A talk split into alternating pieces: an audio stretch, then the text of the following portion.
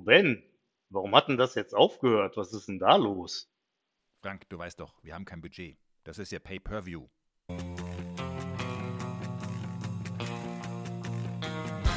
Please talk data to me. Der Data Platform Podcast mit Bimmel Ben, Mr. T und Angry Frank.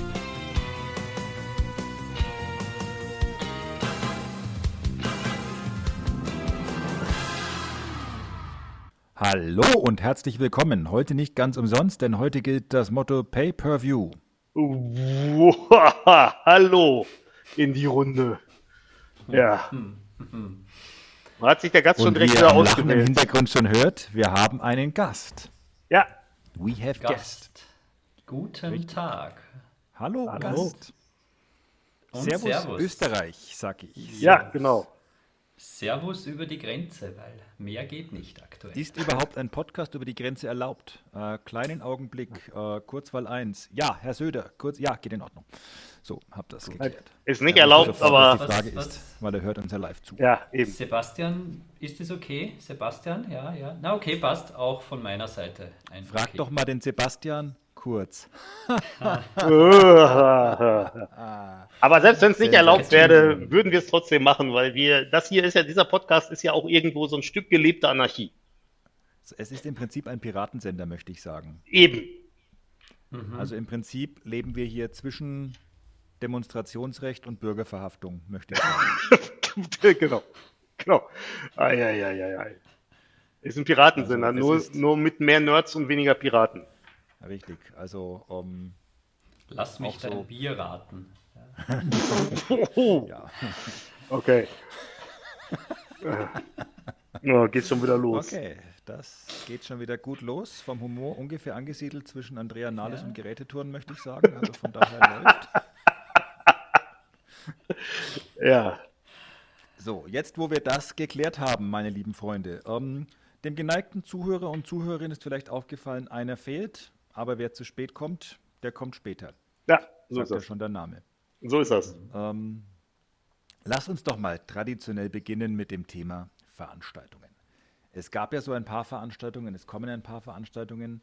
Ähm, ich glaube, es gab zum Beispiel das ähm, Global Power Plattform Bootcamp und wenn ich mich richtig entsinne, war das nicht nur an einem Ort, sondern an mehreren. Ich habe aber das Konzept nicht ganz verstanden. Frank, vielleicht kannst du was dazu sagen. Das Konzept des Global äh, Power Platform Bootcamps ist es, dass halt das, wie der Name schon sagt, global stattfindet und insgesamt Ah. in, ja, ist der Hammer, ne? Und insgesamt in 75 Locations weltweit. Ähm, und da waren In dann Österreich?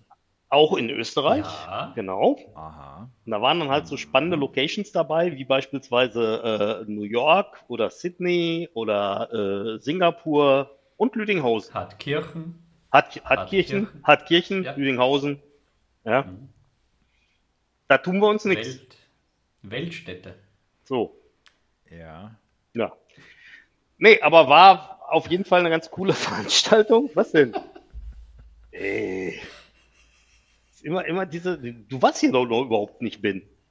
Ja, ich habe es mehrfach nicht gefunden. Du hast mehrfach. Ja, Ja, du darfst. siehst du. Da, Ja. Also, genau. Mann. Wer nicht angemeldet war, darf nicht lachen. Ja, Ja, Also so ist das. Nicht. Genau. Wir schneiden das alles hinterher raus. Ähm, ja, jedenfalls, also war auf jeden Fall eine äh, coole Veranstaltung. Also ich habe das ja äh, zusammen mit meinem Regionalgruppenkollegen, äh, äh, dem Dirk, gemacht. Und ähm, wir hatten bei uns, Hallo Dirk. ja, hallo Dirk, genau. Der Ben sagt auch gleich noch einen, einen Song für dich. Also nicht, nicht äh, äh, denk nicht daran, also dass wir dich da vergessen hätten oder so. Ne? Aber ähm, nee, nee. Ähm, ja, und, äh, und, und wie gesagt, also wir hatten sechs Vorträge über ein sehr breites Spektrum von unterschiedlichen, von unterschiedlichen Dingen zur Power-Plattform. Was ich ganz spannend fand, war der Raphael Kölner, der hatte was gemacht zum Thema ähm, ähm, DSGVO und Power-Plattform beziehungsweise Power Automate. Also das war auch ein sehr, sehr, sehr, sehr cooler Vortrag. Dann hatten wir noch einen Vortrag von äh, dem Alexio, der halt erzählt hat so ein bisschen so seine Reise zum, ähm, wie er im Endeffekt halt, sag ich mal, Dynamics 365 Experte geworden ist oder so. Das war schon ziemlich äh, spannend. Wir hatten da halt eine relativ große Bandbreite an, an Themen. Wie sah es denn bei euch in Österreich aus, Wolfgang? Wir, wir haben zwei Tracks gehabt mit Ach, verdammt. Die hat nur ja, einen. Mit insgesamt zwölf Sessions. Okay. Und wir haben das gemeinsam gemacht, also die Power BI User Group, die Ja. Data Community Austria Ja. mit der Power Apps und Power Automate Gruppe. Ja.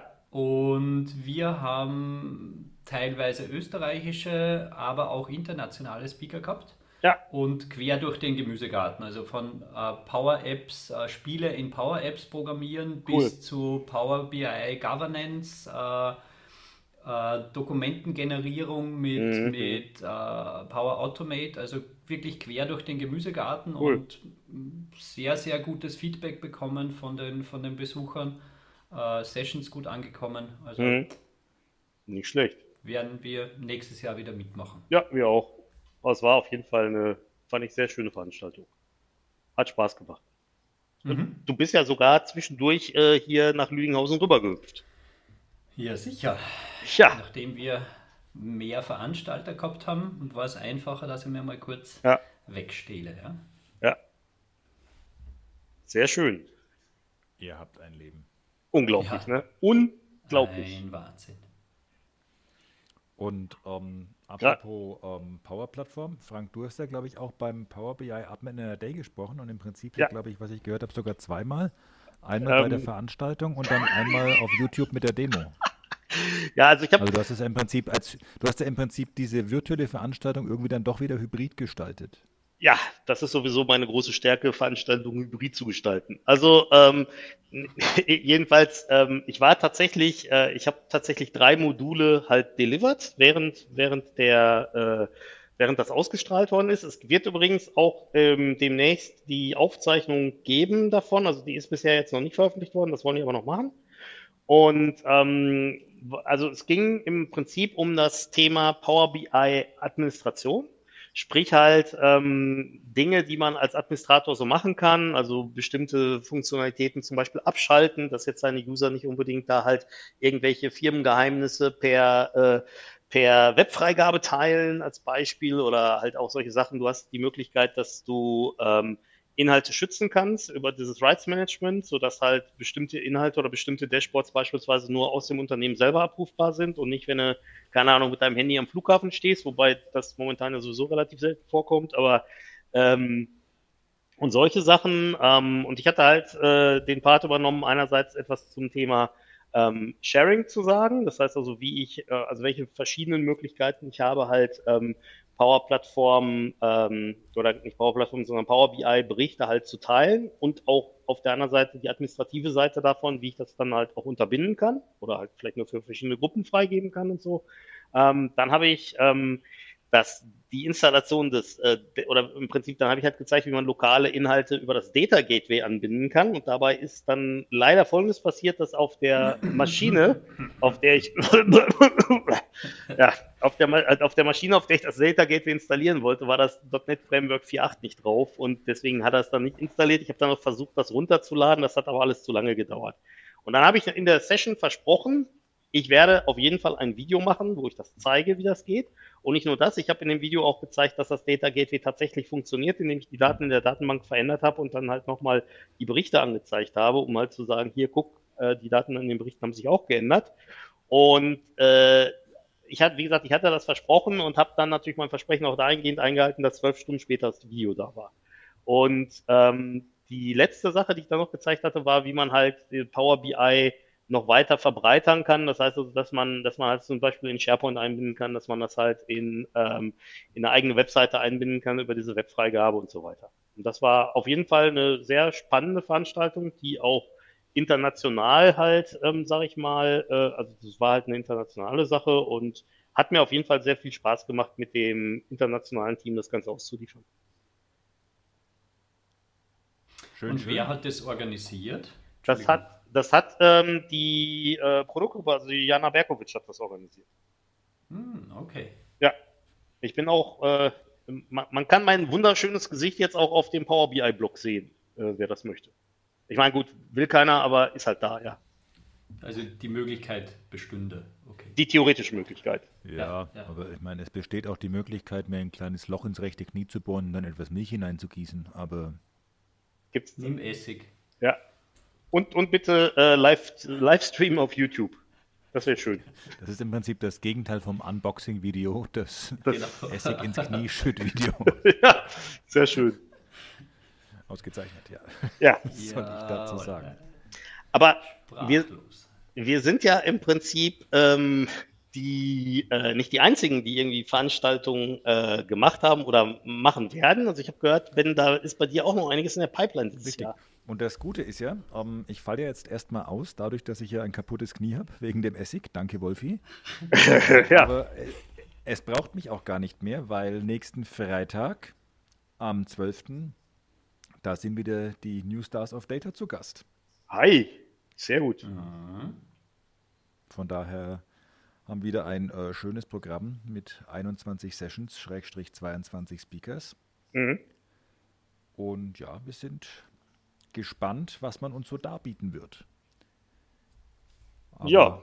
Ich denke, es wird wieder gut. Ähm, Anmeldung ist natürlich noch möglich äh, für diejenigen, die teilnehmen möchten. Wir freuen uns auch über jede Menge Attendees. Die Mhm. Speaker sicherlich auch. Definitiv. Wolfi, du bist ja, Ja. einer unserer Mentoren. Wie läuft es Ja. denn so bei euch? Ja, gut, gut. Ich habe eine Zweiergruppe zu betreuen. Okay. Die Ann-Kathrin und den Steffen. Und ja, wir haben gestern das vorletzte Meeting gehabt. Wir sind nur die letzten Sachen durchgegangen, Finale erreicht, die zwei haben eine super Präsentation vorbereitet. Also wer Interesse hat an Multi-Developer-Entwicklung, Analysis Services, Tabula Editor 3 wird vorgestellt. Best Practices äh, bei der Entwicklung, also sehr viele interessante Themen. Wird eine coole Session. Das hört sich auf jeden Fall sehr spannend an. Aber ich meine, ich muss, ich muss ja auch sagen, also das hatten wir ja auch schon, glaube ich, sogar in diesem Podcast festgestellt oder in irgendeinem anderen. Ähm, es ist ja auch so, dass die Qualität der Sessions sehr, sehr hoch war. Absolut. Letztes Mal, ne? Und also, wenn man auch sieht, also das geht dann natürlich so ein bisschen auseinander. Der ein oder andere, die ein oder andere geht natürlich dann auch daraus und stellt fest, ja, okay, war jetzt irgendwie ganz spannend, aber muss ich nicht nochmal machen. Ja. Aber ähm, da ge- gingen ja durchaus auch immer wieder, ich möchte doch fast sagen, wirklich echte Stars aus der Sache hervor. Also wenn man zum Beispiel sieht, die Deepsea und ähm, Wolfgangs alter Schützling, der Nikola vom ersten New Stars Mhm. of Data, um nur äh, zwei zu nennen, die aber sowas von aufgedreht haben danach. Ja, und Ähm, 20 Sessions von August bis Dezember letzten Ja, Jahres. Nicht das schlecht. ist gar nicht so wenig, gell? Also. Das war allerdings nur der Nikola. Ähm, die Ja. Deepsea hat, glaube ich, ungefähr dreimal so viel. Also das ist Wahnsinn. Ja, Die hat teilweise an einem Wochenende drei Sessions abgeliefert. Ähm, also, Na, wie geil. Ähm, von daher, ja, ganz cool. Definitiv, ähm, also es ist ja der Spin-off vom Newcomer Track, wo wir ähnliche Erfolge im Prinzip, kann man sagen, Ja, dann ja, ja. daraus gesehen haben. Auch immer nicht bei allen natürlich, aber das, das ist auch gar nicht die Erwartung. Aber von daher, Ist ja, das freut uns dann natürlich schon trotzdem, wenn da auch entsprechend ähm, sich dann so ein bisschen was draus entwickelt und diejenigen, die vielleicht davor es einfach wirklich schwer hatten, irgendwo einen der begehrten Speaker-Slots zu bekommen. Und jetzt, wo wir gerade virtuell auch noch alle online gegeneinander konkurrieren, ja, ähm, weil früher wäre das ja bei einer User Group zum Beispiel deutlich einfacher gewesen. definitiv. Jetzt, wo alles online ist, konkurriere ich bei einer User Group ja auch gegen alle Speaker von überall. Da ist es auch gerade für die Neuen in den meisten Fällen sehr, Ja, sehr schwierig, ja, weil absolut. viele Organizer natürlich im Zweifelsfall sagen, naja, ich habe ja auch lieber 50 Attendees als 5 und wenn ich natürlich jetzt irgendwie an der Stelle jemanden auffahre, wo einfach jeder sofort den Namen kennt und sagt, oh cool, der kommt, ähm, dann ist das was ganz anderes, als wenn da irgendjemand kommt, von dem man noch nie gehört hat. Ja, Von daher, nee, freuen wir uns sehr drauf. Also von daher, und es sieht wohl auch so aus, als ob fast alle so langsam in den Endzügen ihrer Session sind. Ich bin ja, aber ist ja noch Zeit. eben. es ist noch ja, das richtig. Ja, Ja, generell ähm, war ja so meine Empfehlung, trotz allem an die Newcomer, es vielleicht nicht so zu machen wie viele alt ange- eingesessene ähm, Speaker, sage ich doch mal. Und vielleicht nicht bis ähm, eine Minute vor der Session zu warten, bis man anfängt, sich mal kurz die Demos zu überlegen. Ja, Ja, dich meine ich, Wolfi. Wir haben uns schon verstanden. wie, wie, Wie? Demo? Ich? Na. nein, eine Minute, das mache ich im Sessionraum. genau, das ist eben. genau das Ding. Ja, Ja, wobei fairerweise muss man sagen, es erklärt viel. Ja, was machen wir Ja, heute? Dass meine, machen wir. Dass meine, Entschuldigung, dass meine Demos funktionieren. Ja, zum Beispiel. Ja, zum Beispiel. Ja, also, da, ich meine, da, da zeigt sich halt, wer es kann, ja. Ich meine, muss man an der Stelle sagen, ja. Also, so fupp. .NET 4.8 geht dahin. Das ist halt das. Wobei, was Ja, ich tricky, wobei- was, was ich tricky fand, was ich tricky fand, war, ich hatte auf dem Rechner auch irgendwie Power BI Desktop installiert und war deswegen davon ausgegangen, fälschlicherweise, dass für das Power BI Data Gateway alles drauf ist. Ja, also deswegen, ich war auch total, ich war auch total, äh, sag mal, perplex, als dann hochkam, äh, du hast aber irgendwie .NET Framework äh, 4.8 nicht drauf. Naja, Ja, ist ja auch wie, wie, wie Power BI und Power BI Embedded. Nur weil der Name gleich ist. Hm, oder wie es Active. Directory und Azure Active Directory. ja, Ja, Oder wie Peter und Paul. äh, nein. Wollte nur auch irgendwas beitragen. Ja, ich weiß, hat aber nicht geklappt. okay. Äh, ich glaube, du hast Michaela gemeint, oder? Genau. Michaela und Petra meinte ich, mein Fehler. Ja, Ah. guck, und schon macht's wieder Sinn. Richtig, da haben wir es. Ja, Mann. Genau. Ja, und nach den New Stars of Data ähm, geht es im Prinzip zwar nicht direkt weiter, aber läuft auch noch der Call for Speakers für ein anderes Event, das der liebe William und ich ins Leben Ja. gerufen haben. Nämlich die Data Minutes. Ja, sehr Ein cool. etwas anderes Konzept, nur Lightning Talks. Vier Sessions pro Stunde, vier Sessions a zehn Minuten. Jetzt kommt natürlich sofort einer um die Ecke und sagt, Hä, es müssten doch sechs, Stunden, äh, sechs Sessions a zehn Minuten sein. Nein, wir machen natürlich immer so ein kleines Päuschen für die Übergabe und so weiter dazwischen. Ähm, aber es gibt keine Fragen, es gibt somit auch keine Antworten.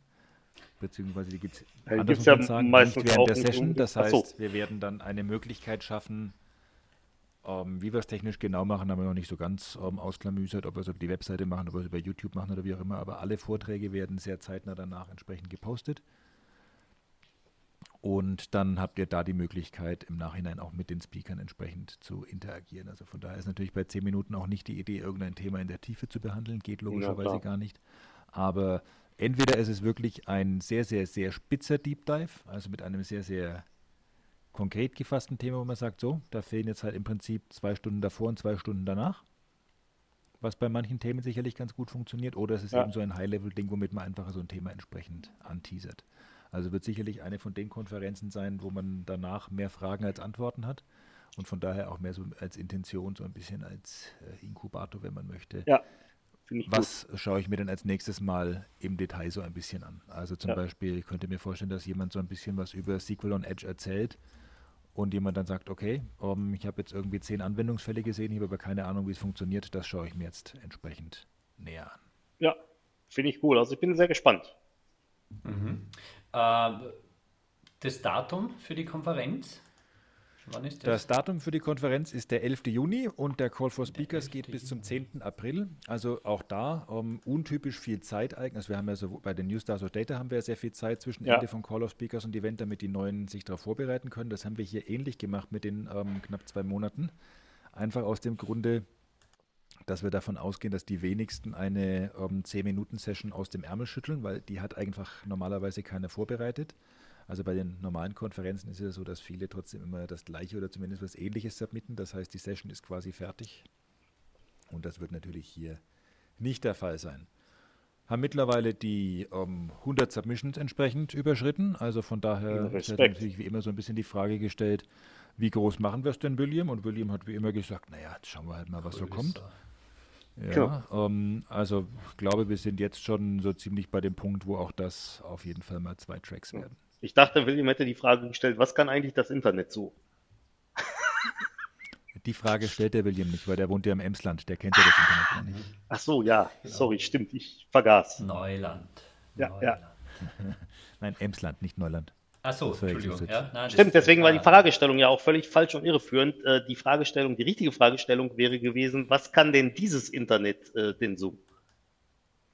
Nichts. Ja, Wenig. Da haben wir es nämlich wieder. Da haben wir genau das wieder. was genau jetzt? Ja, du hast mich schon verstanden. Nee, die Frage, aber die ich mir nix. natürlich stelle, ist, wieso habe ich eigentlich vom Wolf wieder noch keine Submission? Ja, das frage ich mich auch. Ja, weil das so wie es aussieht, in meinen Urlaub fällt, Oh. den ich zu Urlaub Hause hast du nicht mal verbringe und somit Zeit habe. Ja?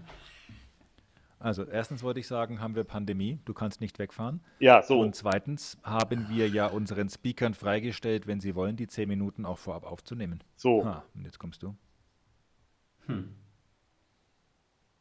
Na, das, das kann ich nicht. I know. Ja, ja, ja, ja, ja. ja. Darum, ich habe ich hab ja nicht einmal eine Chance. Ja?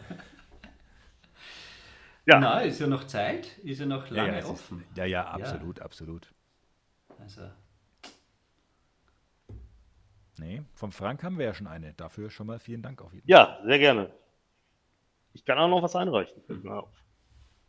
Du kannst gerne noch, also bis jetzt ist es ähm, in der Tat auch schon so von der Anzahl der Speaker, dass er auf jeden Fall nicht allen ähm, ab, also das ist ja so das Schöne bei New Stars of Data, dass er zumindest fast alle immer annehmen können, waren auch nicht ganz alle dieses Mal, aber fast. Hm. Ähm, da sind wir jetzt auf jeden Fall hier schon äh, deutlich drüber, auch wenn natürlich manche schon mehrere Sachen eingereicht haben, aber Ja, wir ja, freuen klar. uns auch über die, die mehreres einreichen. Und das Schöne an diesem Ding ist natürlich im Zweifelsfall, dass man es relativ schnell im Zweifelsfall auch wiederholen könnte. Ja, also ich glaube, das wird auch keine Konferenz sein, wo die Leute wirklich äh, im Zweifelsfall den ganzen Tag dabei bleiben, zumindest die wenigsten, sondern das wird, glaube ich, auch so ein Ding sein, wo wirklich mal jemand schnell sagt, weil das ist ja auch so ein Problem, das wir einfach mittlerweile haben. Es ist ja gefühlt jeden Tag irgendeine Online-Konferenz. Das geht sich ja zeitlich auch für die Teilnehmer gar nicht mehr aus. Ja, klar. Ähm, hier und da mal eine Stunde oder zwei loseisen wird schon schwierig, aber zehn Minuten gehen eigentlich immer. Ja. Das heißt, damit könnte man ähm, auch denjenigen, die es vielleicht eben nicht entsprechend schaffen, beim, wir müssen auch natürlich so ein bisschen gucken mit äh, Zeitzonen und so weiter. Wir haben eine nur begrenzte Zahl an Slots, die wir zum Beispiel unseren Freunden aus Australien, Neuseeland und ähm, umgekehrt auch äh, USA, insbesondere Westküste, anbieten können, na die entsprechend Sinn ergeben. Und von daher schauen wir einmal. Aber auch da freue ich mich sehr. Also auch vor allem freue Ja. ich mich sehr, dass es doch wieder gar so gut auch von den Speakern jetzt schon angenommen wird. Ja, ja. Mhm. Ja, ein Sehr neues cool. Konzept, was anderes. Und das ist, glaube ich, wichtig. Man muss jetzt irgendwie schon überlegen, wie, wie baut man Events, was macht man anders, als wie das 0815 noch ein Online-Event. Ja. Das also das war so. letztes Jahr schon das, als wir mit Newsletter Data gestartet sind, ähm, wo ich ähm, und der William, also, also geplaudert haben, und gesagt haben, hm, Data Grillen fällt wohl aus, wird wohl schwierig. Was machen wir denn? Ähm, irgendwas finde ich, sollten wir schon machen und wir waren uns beide sofort einig, ja, aber nicht die 128. Kopie, ähm, völlig egal, wie es dann heißt. Also wo am Ende immer die gleichen Leute über das gleiche reden, im gleichen Format. Ähm, das wird einfach, also, also wird es ehrlicherweise auch als Veranstalter irgendwann so ein bisschen, ich finde das jetzt auch, also so eine Session-Auswahl über Sessions zu machen, wo ich weiß, von der habe ich definitiv, von denen habe ich definitiv noch keine gesehen, ähm, finde ich auch äh, Ja, klar. deutlich reizvoller als immer. Same, same. Mhm. Ja, Genau. Wird gut. Ja, hört sich auf jeden Fall sehr spannend an. Von daher, ich bin guter Dinge. Apropos spannend. Die Woche ist was Spannendes passiert. Oh ja, erklär uns mal auf. Also jetzt Ähm. über das, was in die Woche passiert ist. Richtig. Ja, bitte, bitte über die ja, Ja. äh, Zeig's uns an der Puppe, Frank. okay, pass auf, hier. Audio-Podcast, Audio-Podcast. Exactly. Mit diesen Augen habe ich den Vortrag vom Ben gesehen und mit diesen Ohren musste ich zuhören. So. Genug gezeigt an der Puppe. Wait till it focuses. Ah. Yes. Gut. Großartig. Nein, ähm, wir haben ja schon darüber gesprochen, dass Redgate freundlicherweise ein bisschen Geld in die Hand genommen hat Ja. und ähm, die Assets der Pass Global gekauft hat nach deren Insolvenz. Ja. Und daraufhin ging ja ein äh, nicht unwesentlicher Shitstorm durch die Community, den ich persönlich nach wie vor nicht nachvollziehen Ich, kann. da bist du nicht Ich bin allein. ja, äh, ich bin ja äh, sprichwörtlich und unsprichwörtlich ein Freund von Redgate und habe mir gedacht, äh, liebe Leute, lasst die doch erstmal machen, gebt denen halt mal eine Chance. Also Ja, ja, ist ja jetzt irgendwie nicht so, dass die an der Stelle völlig verblödet wären oder das erste Mal was mit der Community machen. Also statt dass man Ja. einfach mal sagt, oh, vielen Dank, dass ihr da wirklich ähm, nennenswert Geld in die Hand genommen habt, um Content und Co. zu retten. Ja. Nein, wir fangen erstmal an zu schimpfen, wie doof das ist und warum hat nicht ähm, Microsoft oder wer auch immer und überhaupt. Und was kommt diese Woche als Info? Redgate gründet eine Foundation, eine Not-for-Profit-Organisation und schenkt respektive spendet dieser Organisation die äh, SQL Saturday Na, guck mal ersetzt. an. Das heißt, mhm. der SQL Saturday wird aus Redgate, die das Ganze rechtmäßig gekauft haben. Also es gab ja zunächst mal keinen Grund, warum die das machen müssen, was aus meiner ja. Sicht äh, genau zeigt, dass sie diesen Community-Gedanken und auch die Kritik aus der Community durchaus verstanden haben. Und was offensichtlich manche Pappnasen nicht verstehen, ist, dass man halt manche Sachen einfach so ein bisschen vorbereiten muss und man nicht zufällig mal für alle Fälle eine Not-for-Profit-Organisation als Mantel rumliegen hat, falls man es irgendwann mal braucht. Genau. An dieser Ach, Stelle an eine. euch Hater. Ja, genau. Ja, genau. Also, ja, gut, es, die Leute werden jetzt natürlich irgendwas Neues finden, warum das total doof ist, ähm, ja, weil ja sie das so. erst jetzt gemacht haben und nicht schon vorgestern und jetzt ist ja viel zu spät und sie machen das jetzt ja nur, weil wir ihnen das gesagt haben. Also WTF. Ja, gut, aber im Endeffekt, ich meine, gut. Wer liest auch das Internet, Ben? Ne? Richtig. Ne? Selber schuld. Ja, wir nicht, aber das hatten wir ja schon. genau, aber von daher, da bin ich jetzt mal sehr, sehr gespannt. Also zum einen, gut, das wird jetzt noch so ein bisschen, wahrscheinlich eher Monate brauchen, bis das richtig Formen annimmt. Angekündigt ist ja, es wird quasi Community Members geben, die, Sie haben es mal Appointed genannt, ob die dann gewählt werden, ob die in der ersten Stufe von Redgate nominiert werden oder so, mal sehen. Ähm, we will see. Ähm, das bleibt noch spannend. Aber was für mich natürlich auch so äh, jetzt eine spannende Frage ist, jetzt gibt es ja zum Beispiel, also letztes Wochenende war der erste Data Saturday. Mhm. Vormalig äh, SQL Saturday Pordenone, also SQL Saturday ja. Italien. Mhm. So. Ist das jetzt eine Konkurrenzveranstaltung? Wird das jetzt, wo SQL Saturday wieder Community ist, eins? Was passiert denn jetzt da? Ja. ja. Also arbeiten jetzt irgendwie Zusätzlich gibt es ja noch so ein paar andere Bestrebungen von diversen anderen, muss man sagen, mit irgendwelchen, ähm, ich habe schon wieder völlig vergessen, wie dieses äh, neue Social, Net äh, ja doch Social Network heißt, äh, wo, die, äh, wo man sich irgendwie darüber austauscht, äh, wir brauchen doch noch eine europäische Organisation und dann gibt es äh, in den USA so ein paar, die sich Gedanken machen. Also am Ende haben wir dann irgendwie fünf Community-Organisationen, mhm. die aber vers statt versuchen, was gemeinsam vorwärts zu bringen, irgendwie vielleicht so ein bisschen gegeneinander arbeiten ohne dass das jetzt schon so ist, aber das ist so ein bisschen äh, die Sorge, die sich mir aufdrängt. Wie seht ihr das denn? Das ist, glaube ich, durchaus berechtigt, würde ich sagen. Mhm. Es ist halt jetzt das, das Loch, so das Nachpassloch. Und ich möchte niemandem irgendwas unterstellen, aber ich glaube, es versucht halt jeder irgendwie das Beste äh, zu machen. Ja? Und jetzt gibt es halt äh, Data Saturdays und SQL Saturday kommt wieder zurück und dann gibt es andere äh, Eventreihen und so weiter und so fort.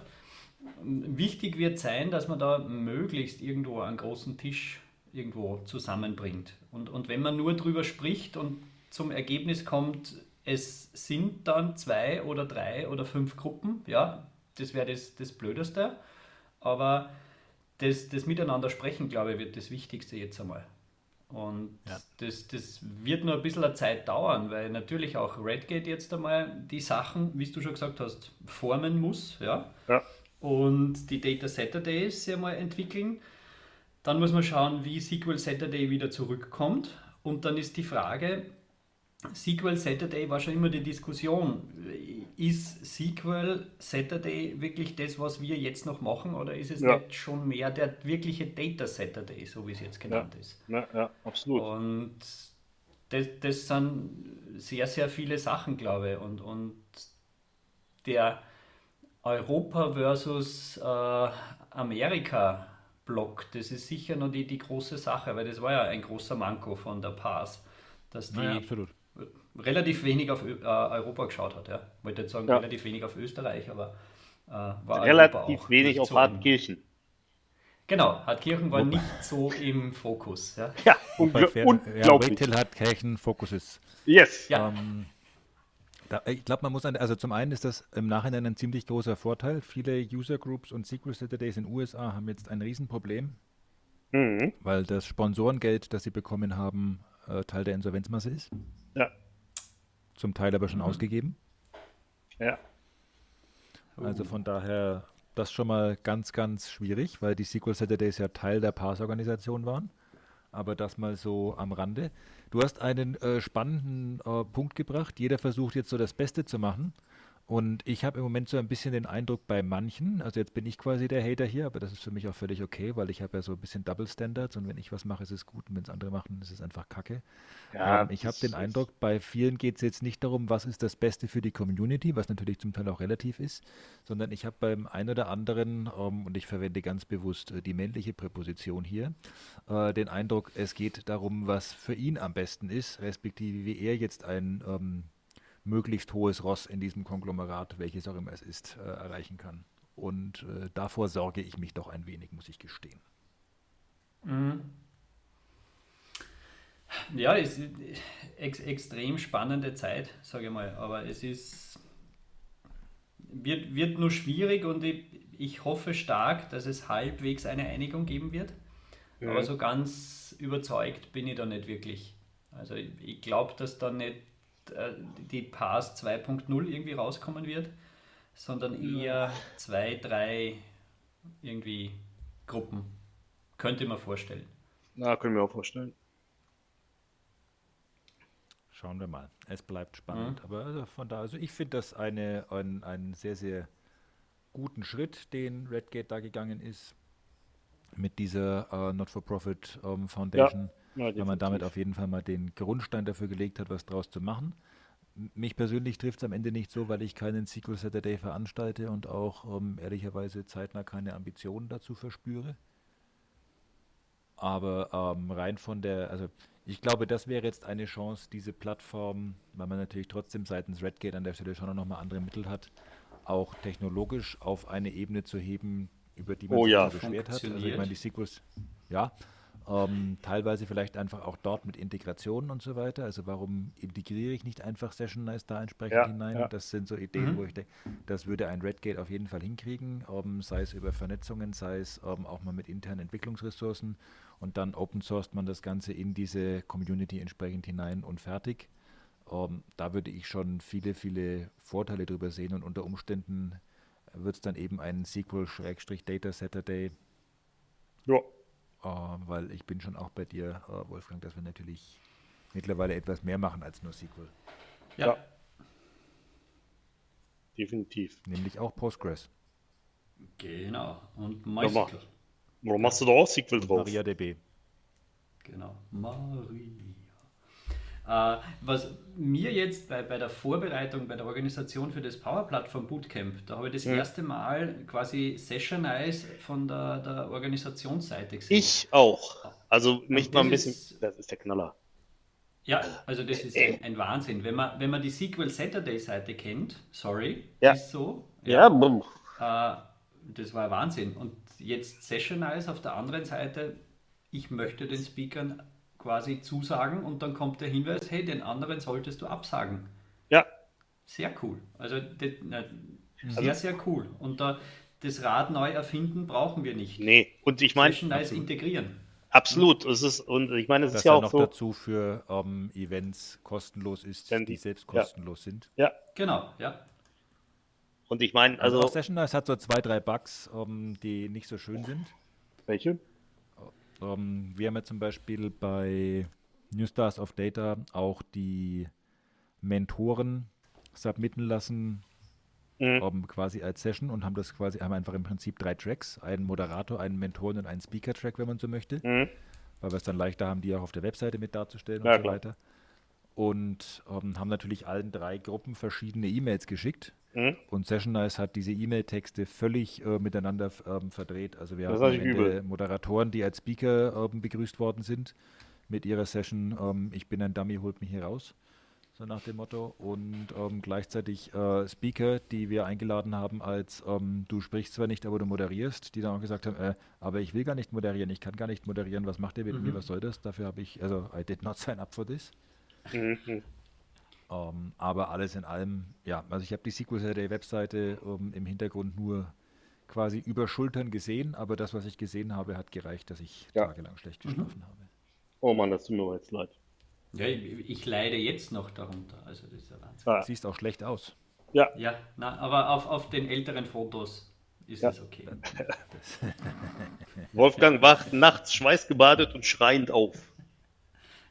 Ja. Ah, Wolfies Data Olds.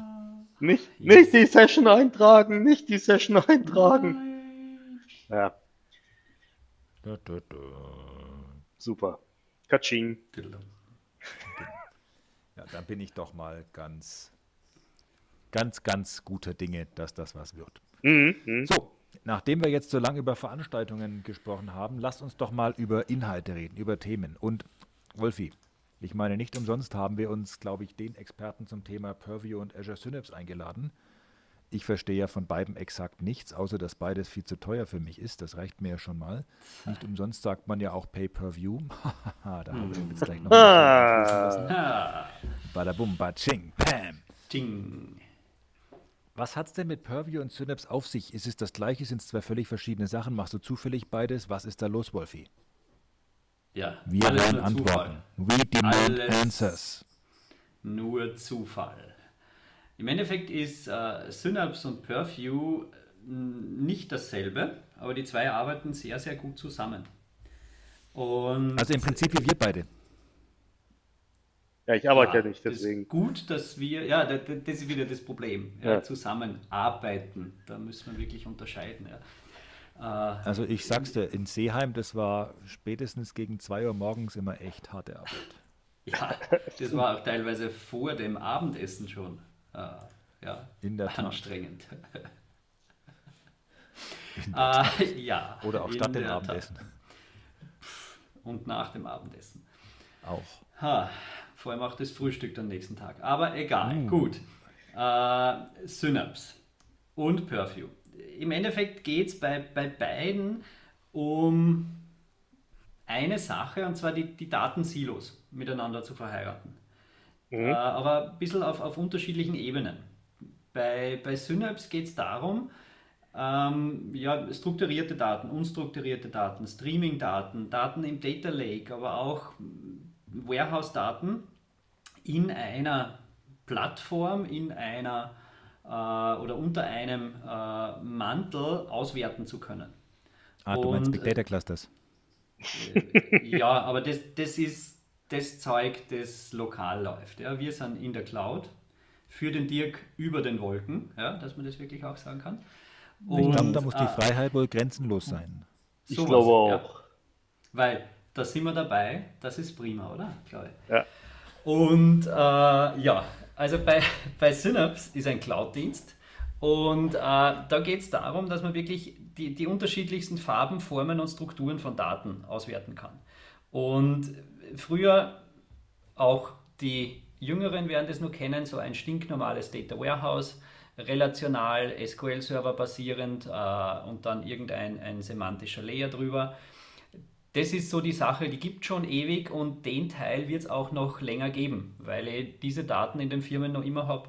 Aber Klar. zusätzlich, ja, IoT-Daten, Sensordaten, irgendwelche Google Analytics, äh, Webshop-Auswertungen, irgendwelche Twitter-Feeds, die Facebook-Posts und so weiter. Also es sind die Daten einfach komplett unterschiedlich in der Anlieferungsgeschwindigkeit, in der Struktur.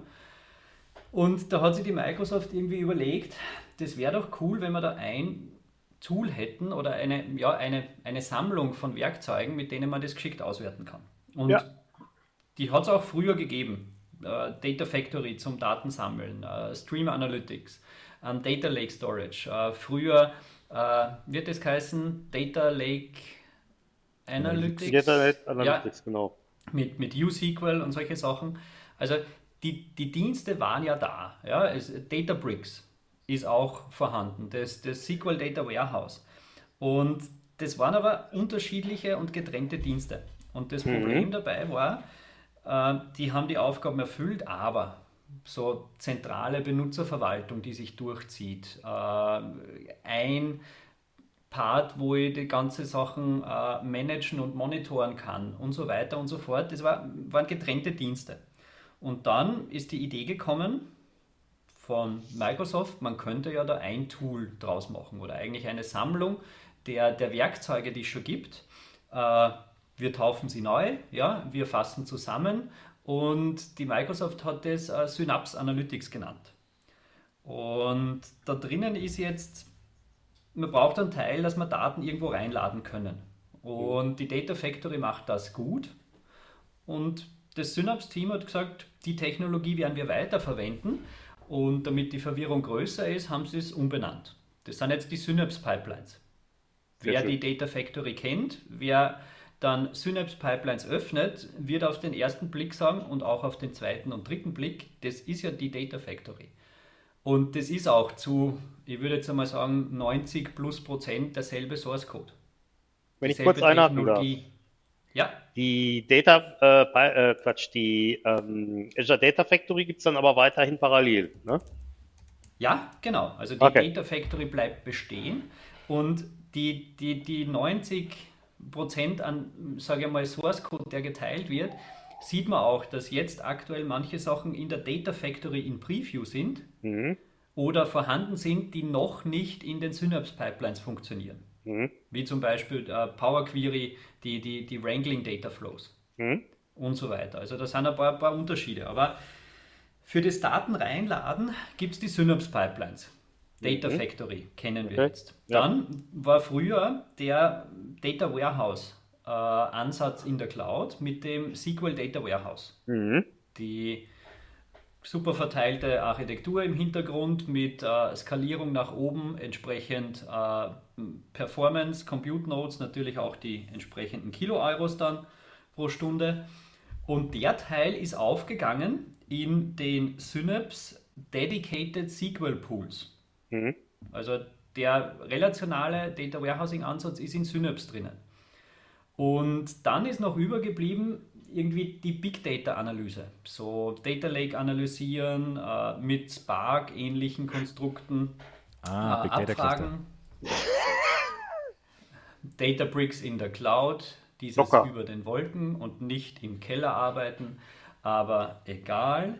Äh, Also auch den, den verteilten Ansatz im Data Lake äh, zu arbeiten, den zu analysieren. Und da hat Microsoft gesagt, Databricks können wir jetzt schwer integrieren. Das ist nicht von uns, das läuft zwar auf Azure, aber Apache Spark. Und jetzt gibt es auch in Synapse einen Teil der Spark Runtimes, der Analytic Runtimes. Also ich kann Notebooks bauen, erstellen und dann in unterschiedlichsten Sprachen die, die Notebooks, äh, sage ich mal, bearbeiten, sei es in Spark, in Python, aber auch in C-Sharp zum Beispiel. Und Datenaufbereitung machen. Und dann war noch eine Sache, der SQL-Ansatz, der, der, der SQL Data Warehouse-Ansatz, der MPP-Cluster-Ansatz im Hintergrund, das ist nicht so der normale SQL-Server-Ansatz, wie man, wie man ihn kennt. Und jetzt gibt es zwei Ausprägungen der SQL Analytic äh, Runtimes im, im Synapse. Die Dedicated Pools, das ist SQL Data Warehouse, und den Serverless Pool.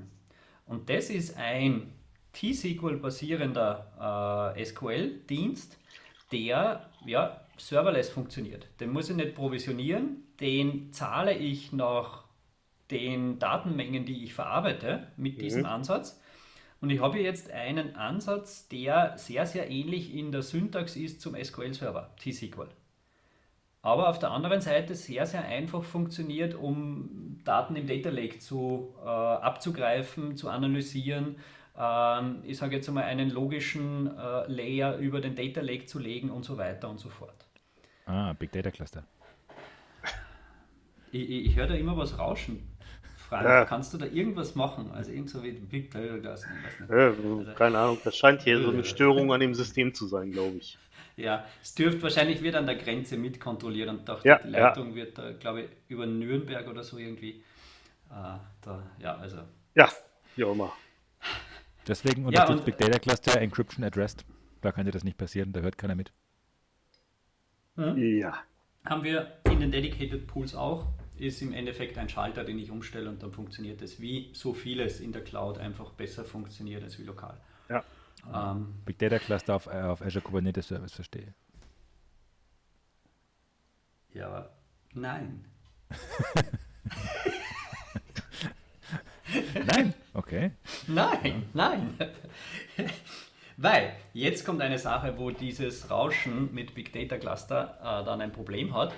Ähm, wir haben dann die Daten im, im Synapse-Umfeld und äh, Entwicklungsumgebung braucht man. Ja, da gibt es das, das Synapse Studio, äh, eine Weboberfläche, in der ich entwickeln kann, von der Datenaufbereitung über also Data Ingestion, meine Synapse Pipelines entwickeln, die Datenaufbereitung mit dem Serverless Pool, in den Dedicated Pools meine SQL Scripts, aber auch die, die, die Notebooks. Und dann haben wir die Sache, wir müssen ja die Daten irgendwie auswerten. Ja. Und da hat auch die Microsoft gesagt, warum sollten wir da was Neues entwickeln? Wir haben doch da so eine ja, BI-Plattform, die sich Excel. Power BI nennt. Ach so. Ja, Excel, Entschuldigung, ja. Also mit Excel kann ich auch auf Sachen zugreifen, genau. Ja. Äh, na, aber mit, mit Power mhm. BI war dann die Idee, die zwei miteinander wiederum zu verheiraten und, und, und zusammenzulegen. Ich kann, ohne die Entwicklungsumgebung zu wechseln, äh, Power BI-Berichte im Synapse Studio entwickeln. Im Endeffekt ist es nicht Power BI als zusätzlicher Service, sondern über das Konzept der Linked Services kann ich in Synapse externe Dienste wie Power BI, wie andere Datenspeicher, Data Lake Storage Accounts, äh, Cosmos DB und so weiter an, ja, hinverbinden und Power BI integriert sich in die Oberfläche und ich kann dann dort meine Reports konsumieren auf der einen Seite, aber auch Reports verändern. Reports erstellen, neu speichern und die habe ich dann in der eingebetteten oder in dem eingebetteten Arbeitsbereich, in dem Workspace, in Synapse, aber auf der anderen Seite dann auch in Power BI zur Verfügung. Und die Sache, warum das Team, also ich, ich habe jetzt noch nicht nachgefragt, aber ich habe eine starke Vermutung, warum das Team äh, die Technologie Synapse Analytics genannt hat, ähm, ja, manche von uns haben ja auch solche Synapsen im Gehirn, mit denen wir, wenn die Synapsen die Verbindungen zwischen den Gehirnzellen äh, bilden, wir damit lernen. Und mir gefällt die Analogie extrem gut, weil ich meine Dateninseln habe in Synapse, egal woher die Daten kommen, egal wie ich die Daten aufbereiten möchte und dann auch auf der anderen Seite, egal wie ich und wo ich meine Daten vielleicht nur mit Machine Learning anreichern möchte oder visualisieren möchte, Verbindungen ziehen kann. Mhm. Und quasi mit diesen Synapsen ja, mehr lernen kann und besser werden kann. Und die Analogie gefällt mir extrem gut in dem Bereich. Mhm. Und das, das ist so der, ja, der Kurzdurchlauf bei, bei, bei Synapse. Also da geht es wirklich um Analyse, Analyseplattform, um Daten miteinander in Verbindung zu setzen und vor allem auch die unterschiedlichen Richtungen, so Business Analytics mit äh, klar strukturierten Reporting-Anforderungen, mit ich brauche diesen Report, diese Kennzahl. Mhm. Und auf der anderen Seite den, Entschuldigung für den Namen Big Data Ansatz, ja, da gibt es auch andere ah, Big Data Cluster. Gehört. Ja, aber natürlich dann integriert ja, in einer guten Umgebung. Und so ja, heißt nicht. Aber, ah, SQL Server Kubernetes, verstanden. Ja, könnte, könnte durchaus sein. Ja. Und äh, das, das ist im Endeffekt so die, die Idee hinter Synapse. Und da gibt es jetzt auch einige, ja, in der Ignite, die Woche ist jetzt angekündigt worden, Streaming Data ist immer so eine Sache, IoT-Daten.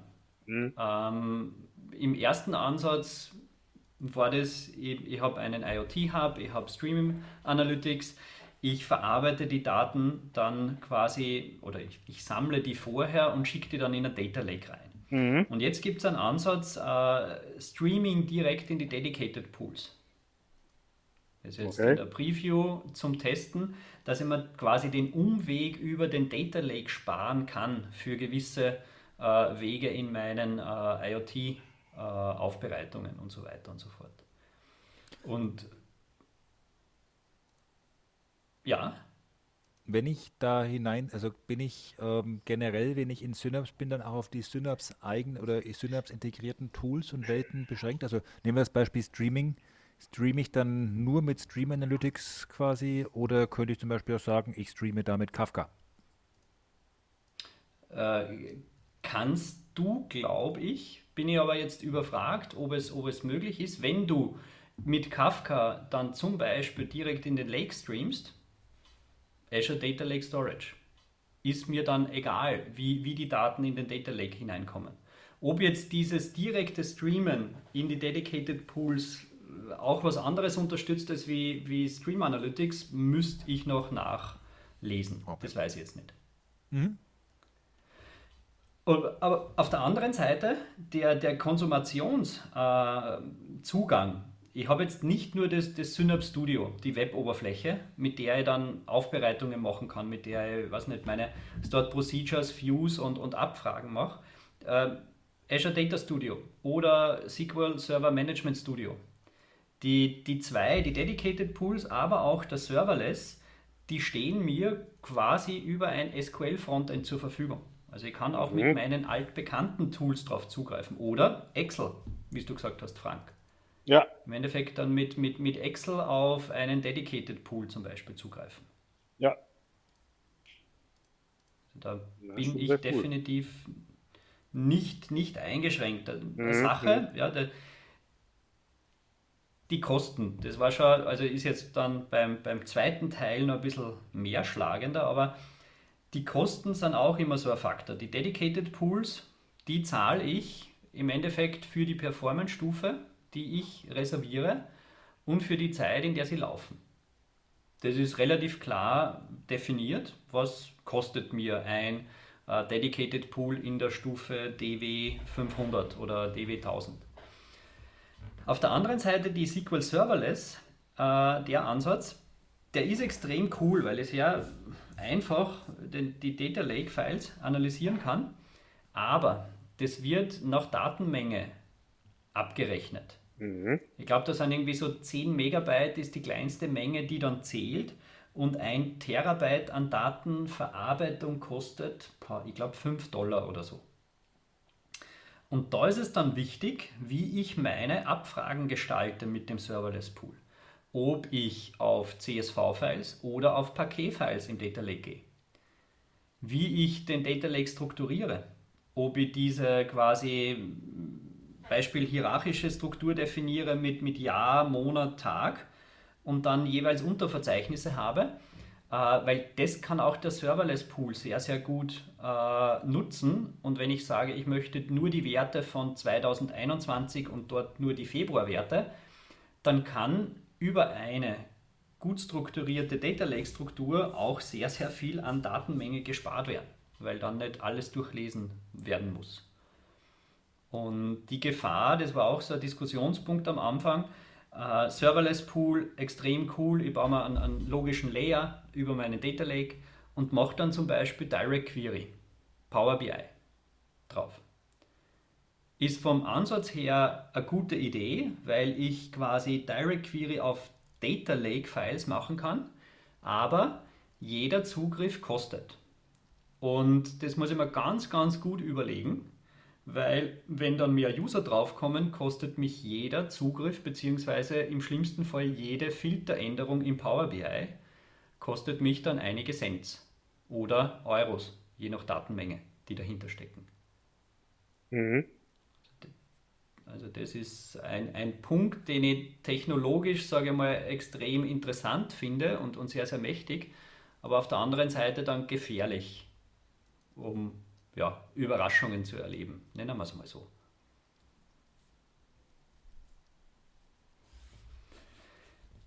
Und dann gibt es da noch was.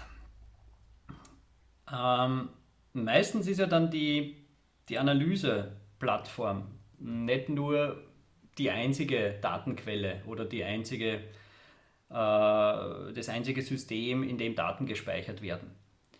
Und in, in den Unternehmen, wo ich dann hinkomme und ja, wir machen jetzt ein, ein Data Warehouse, wir machen eine BI-Plattform, ist es eine Vielzahl an Systemen, die Daten ja, generieren, die Daten halten, die zum Speichern genutzt werden und so weiter. Und dazu braucht man, oder ja, wäre es gut, wenn man irgendwie den Überblick hätte. Den haben in den Firmen teilweise, also bei uns ist es großteils so, einige Mitarbeiter. Die wissen ungefähr, was, was läuft in der Firma, wo was abgelegt wird. Vielleicht wissen andere, wo die Daten herkommen und weiterverarbeitet werden. Andere wissen technisch sehr gut Bescheid. Und was, was da einfach fehlt, ist so der, der Überblick und so, ja, eine Datenlandschaft zu erstellen. Mhm. Und da gibt es seit Dezember, sicher, ich glaube Dezember letzten Jahres, einen neuen Dienst, der nennt sich Azure Purview.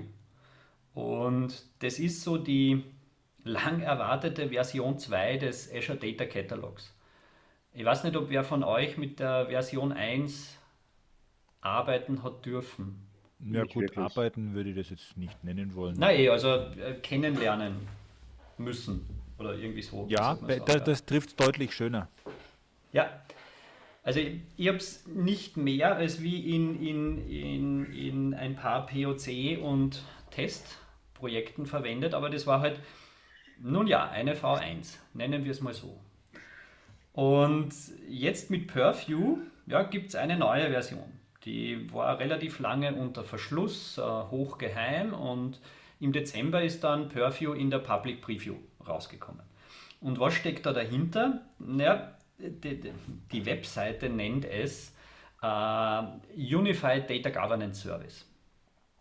Was die Purview Public Preview aktuell kann, ist ein Teil der, ich sage jetzt einmal, Data Governance Aufgaben und zwar die Datenkatalogisierung die Datenkarte zu erstellen, das ist vorhanden. Weil wenn ich Data Governance mir so ansehe, dann, dann fehlen da nur jetzt auf Purview bezogen so Aufgaben wie Data Governance Rules, die durchzusetzen, ein Framework zu definieren und so weiter und so fort. Also mhm. da, da fehlen noch einige Sachen, aber was Purview kann, ist eine Datenkarte zu erstellen. Und das funktioniert über ja, sogenannte Datenkonnektoren, Data Sources, die Purview anzapfen kann. Und dann kann ich zum Beispiel ein äh, SQL Data Warehouse, eine Azure SQL Datenbank, einen Data Lake oder jetzt seit der Ignite äh, Oracle, SAP, das on-premises läuft, aber auch einen lokalen SQL-Server quasi konfigurieren, dass Purview dann den Scan startet auf diese Quelle hin und bei dem Scan passieren einige Schritte. Einerseits werden die Schema-Informationen rausgelesen. Welche Tabellen gibt es, mhm. welche Schema da, welche Spalten sind da enthalten. Ähm, Im Data Lake wird analysiert, welche Files sind da drinnen. Mhm. Und dann passiert noch der Punkt der Daten oder der Klassifikation, der Klassifizierung. Und da verwendet Purview eine Riesenmenge an vordefinierte so, so Klassifikationsregeln, mhm. um zu erkennen, ist diese Spalte in meiner Customers-Tabelle, könnte dort vielleicht eine E-Mail-Adresse gespeichert sein. Und das wird auf zwei Orten gemacht.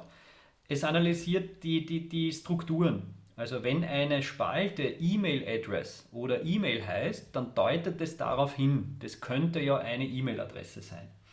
Und weiters werden dann auch nur die Daten klassifiziert. Also bei so einem Scan, das kann man ein- und ausschalten, wird ein gewisses Set an Daten gesampelt.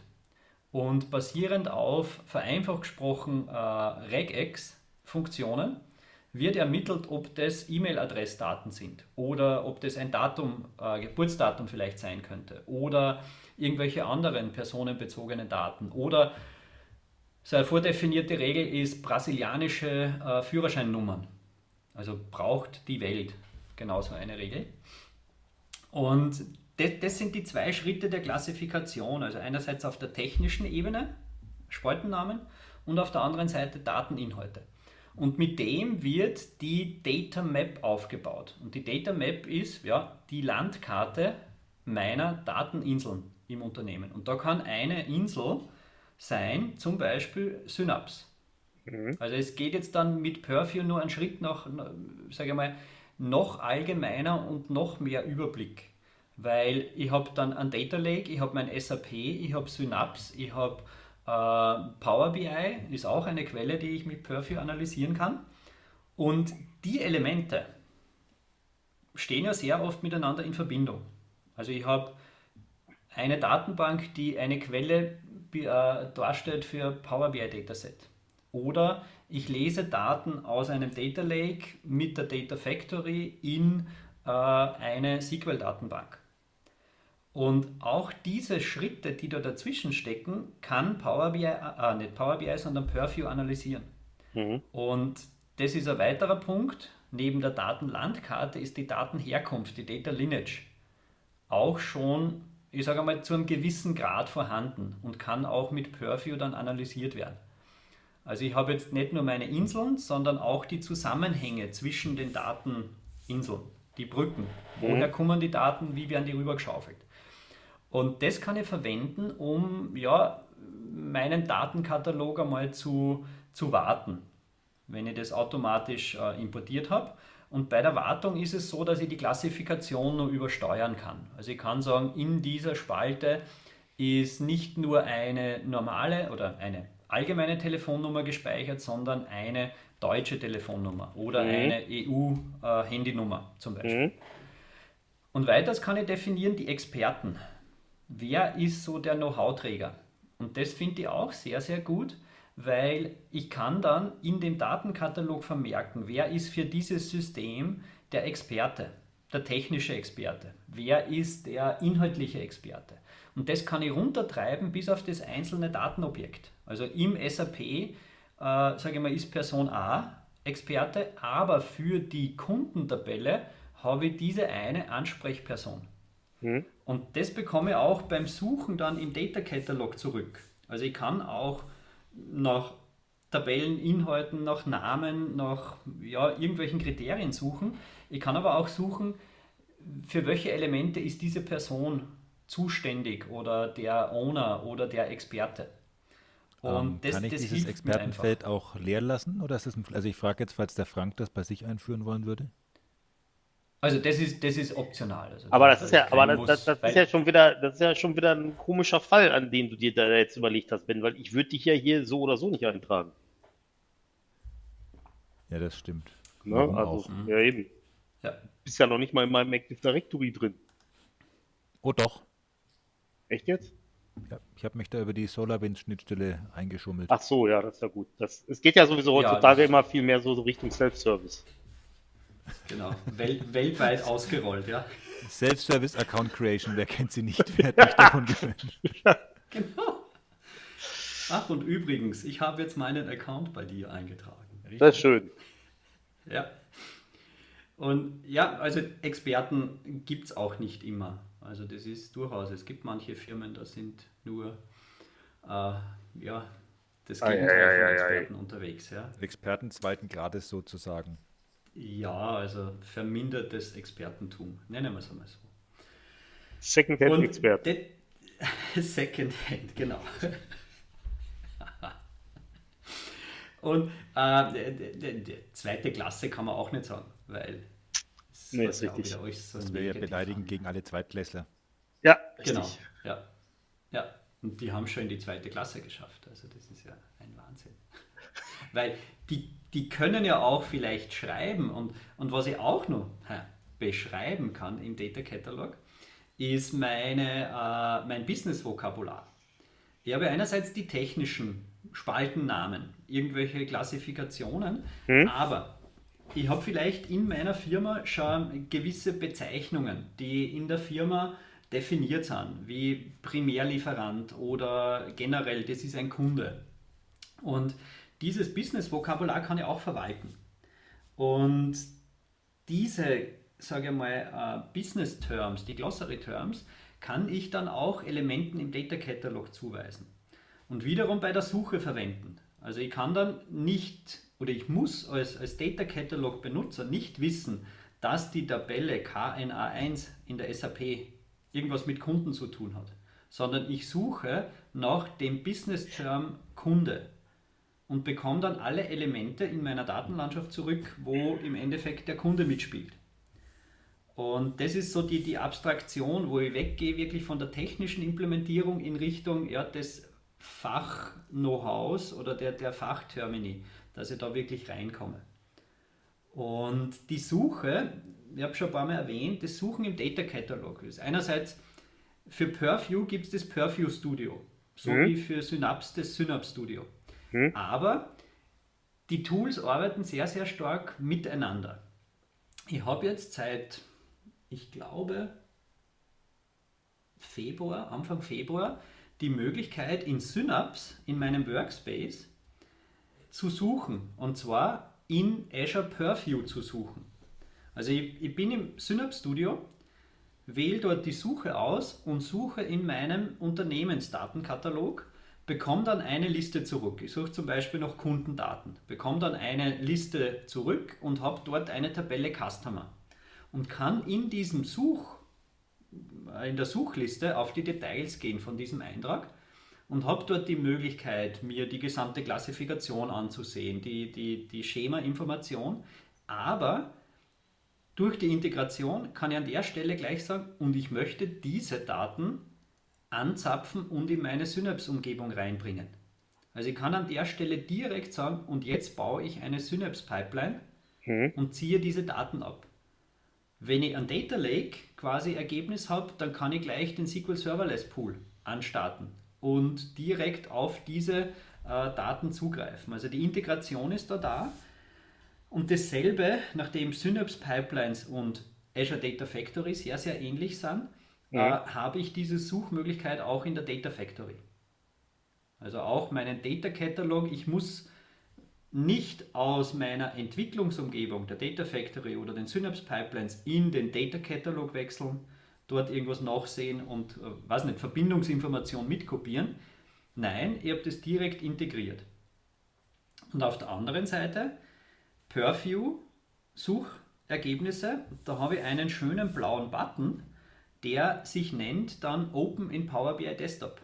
Mhm. Und das erlaubt mir quasi vom Katalog direkt ein Datenmodell in Power BI zu erstellen. Also ihr bekommt dann ein, ein Power BI Data Source File und habt direkt die Möglichkeit, quasi ja, Daten auszuwerten, die ich über eine Suche im Datenkatalog gefunden habe.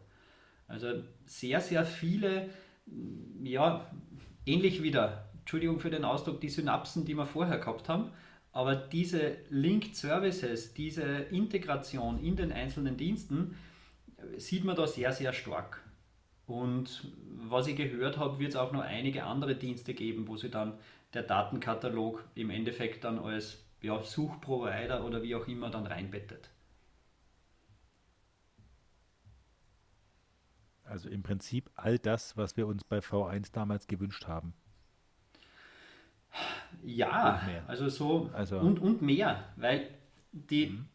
eine Sache, was, was ich auch wieder, ja, Microsoft vor zehn Jahren und Microsoft jetzt, die denken ein bisschen anders, weil Purview hat gewisse Konnektoren.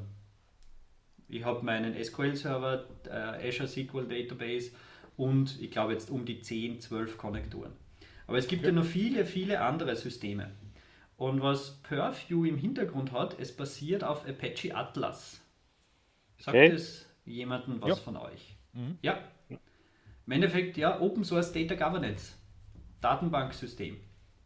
Und also generell muss man ja sowieso sagen, Entschuldigung, dieser gesamte Weg bei Microsoft, wie alles mehr und mehr einfach auf Open Source setzt, mhm. ähm, ist ja irgendwie, also ist nicht nur ein bisschen anders wie die Microsoft von vor zehn Jahren, sondern ist ja, ja. um 180 Grad geht. Also wenn ich mir einen, Entschuldigung, dass ich nochmal sage, Big Data Cluster installiert, da kommt mit ein Grafana, ein Keybanner mit Elasticsearch und Fluent Daemon und Telegraph und so weiter, also ähm, mit Apache Spark, also ein Open Source Tool aufs andere gespachtelt. Also ähm, mhm.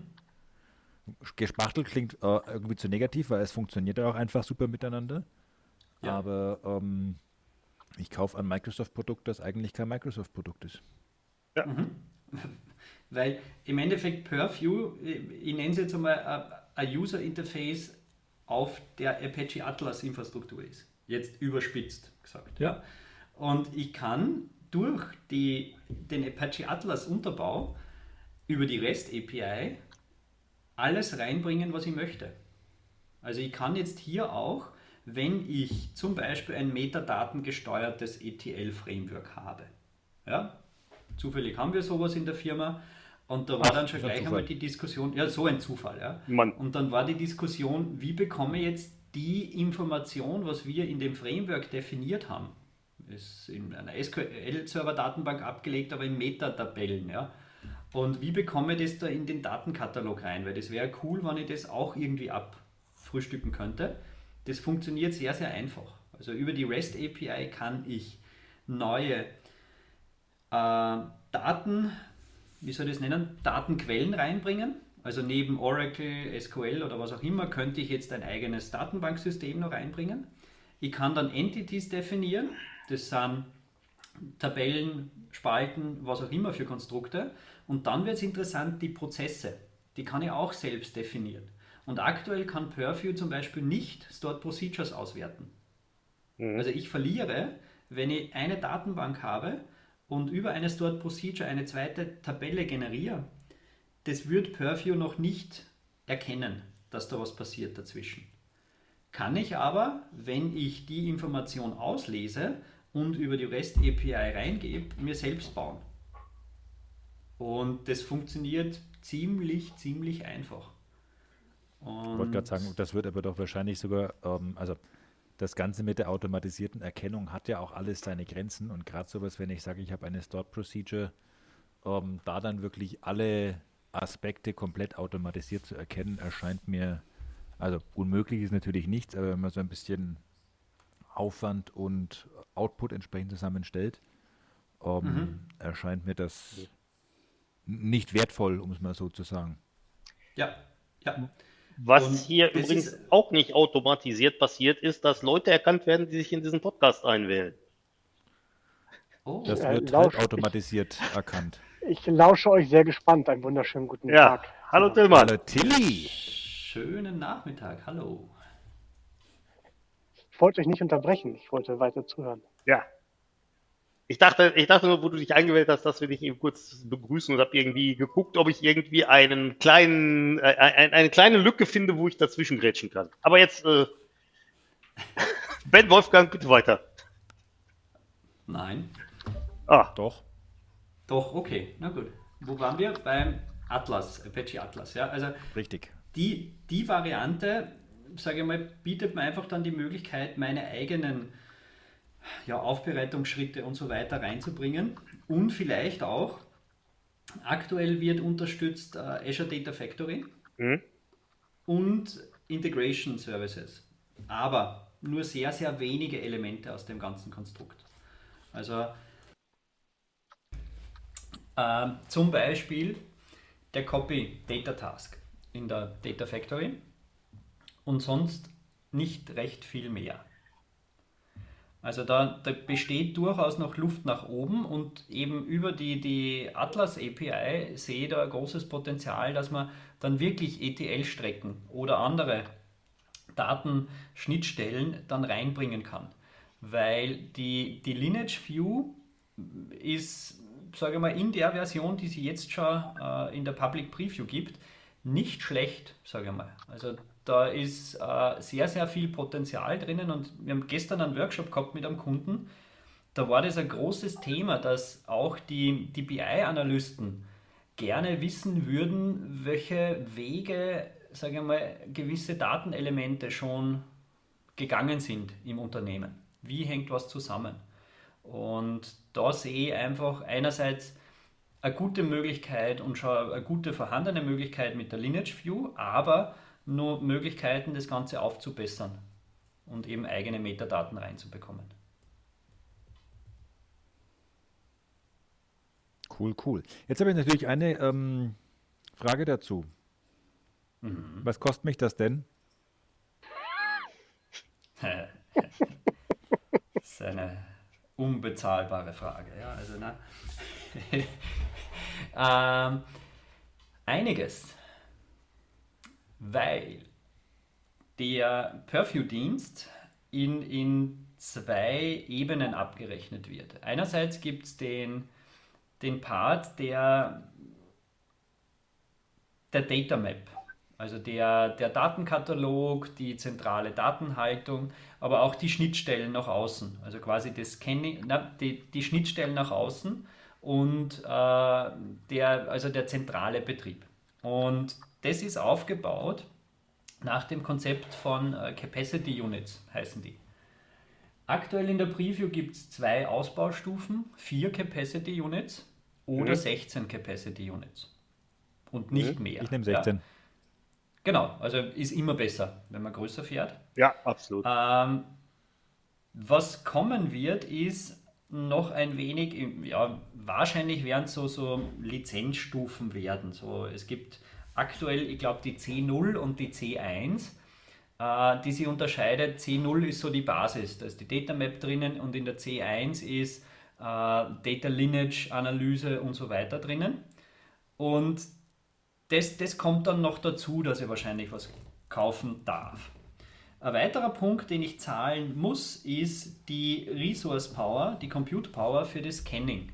Also jeder Scan von einem Vorsystem und dazugehörig quasi Metadaten auslesen, Daten klassifizieren und den, den Data Catalog befüllen, das wird extra verrechnet. Das ist wirklich Compute-Zeit, die da mitspielt. Das ist nicht so viel im Vergleich zu dem, was der Data Catalog, die Data Map kostet. Weil die vier Capacity Units 24,7 mal 365 im Einsatz sind. Und aktuell keine Möglichkeit besteht, äh, die Variante zu pausieren. Also ich habe den Data Catalog, meine, meine, mein Basis äh, Framework immer zur Verfügung. Was auf der einen Seite gut ist, weil ich kann, wenn ich nicht schlafen kann, könnte ich meinen Data Catalog mitten in der Nacht durchsuchen. Äh, auf der anderen Seite natürlich nicht so kostenideal ist, weil so eine Capacity Unit kostet, Sekunde, äh, 30 Cent pro Capacity Unit Stunde. Also wenn wir die vier rechnen, haben wir ungefähr einen Euro 20 pro Minute. Äh, Aber pro nur Stunde, ungefähr. Entschuldigung. Bitte? Aber nur ungefähr. Ja, nur ungefähr. Also wir sind auf 0,289 Euro äh, für eine Capacity Unit. Wenn man es hochrechnet, kommt man auf 800 oder 900 Euro pro Monat. Nur für den Basisbetrieb. Ist jetzt, kommt auf die Firmengröße drauf an. Ich habe Reaktionen gehört, ja, Maria, wenn ich mal was anderes kaufen würde äh, oder einen anderen Hersteller nehme, das ist ja sehr, sehr billig. Andere Kunden haben gesagt, gut, danke, Thema gestorben. Ähm, Haben die wirklich Danke gesagt? ja, danke für die Info, die ich gleich Genau. noch erwähnen werde. Ja. Weil äh, Previews sind ja immer so lustig in, in Azure und bei Microsoft. Während der Preview-Phase ist teilweise äh, Sachen zum halben Preis oder fast geschenkt oder geschenkt. Ja? Und auch Purview ist angekündigt worden im Dezember bis Ende Februar. Gratis, free. Äh, testet es, probiert es aus, spielt damit. Also quasi wie man in Österreich sagt, um nur 0 Euro? genau. Ja. Verstehe. Und das 24-7. Genau. Ach. Also Und 24 mal 7 mal 0. genau. Mal 365. Verstehe. Das macht Sinn. Jetzt wird es teuer. So, jetzt wird es teuer. Und die, die Sache war, diese Free Preview war free für, weiß nicht, vielleicht dann noch zwei, drei Personen rund um den Erdball. Bei mir war es es nicht, weil das Purview-Team dann draufgekommen ist, ui, die gratis Preview ist nur gratis, wenn du einen bestimmten Azure Subscription Typ hast. Und viele meiner Bekannten und äh, Kunden haben diesen Azure Subscription Typ nicht gehabt.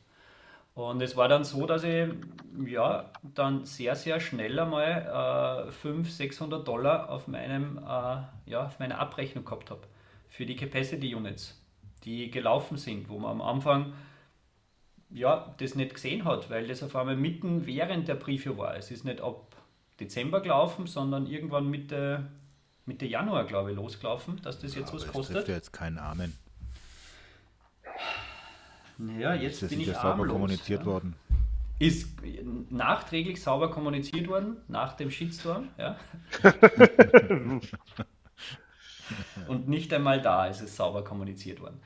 Es ist dann, äh, ich glaube, zwei Wochen nach den ersten Aufschreien dann ein kleiner Stern auf der Pricing-Seite aufgetaucht. Ein Stern, der Und- deinen Namen trägt? Nein. Ja, Für den Dirk? doch. Ja,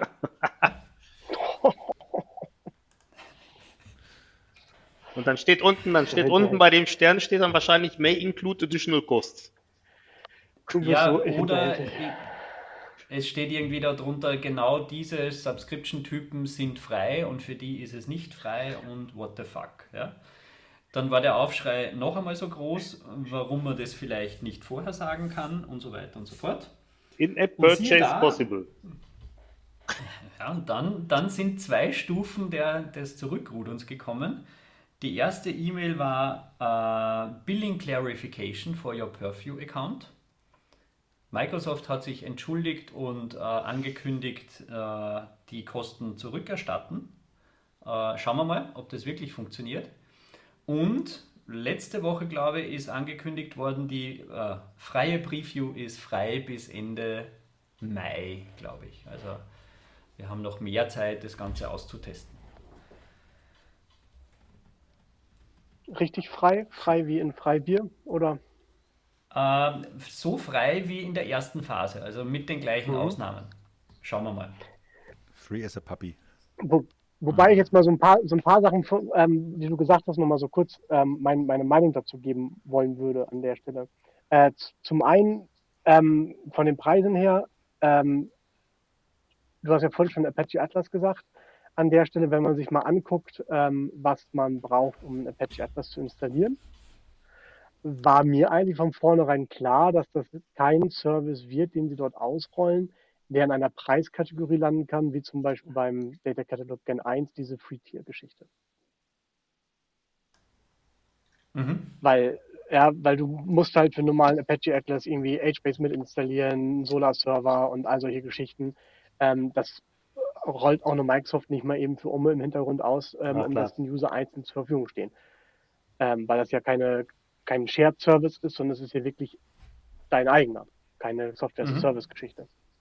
Ähm, was aber auch definitiv ein großer Fragezeichen oder ein großes Fragezeichen ähm, bei Kunden bei uns war, die von vornherein gefragt haben, ja, was soll denn das Ganze nachher kosten? Ähm, und ja, das ist natürlich jetzt ein bisschen schwierig, finde ich, ähm, das so zu argumentieren. Wir haben den ADC Gen 1, der schon irgendwo relativ anders ist als Purview, the Purview. Aber ähm, von 0 Euro auf 600 Euro ist natürlich schon ein Mhm. Unterschied.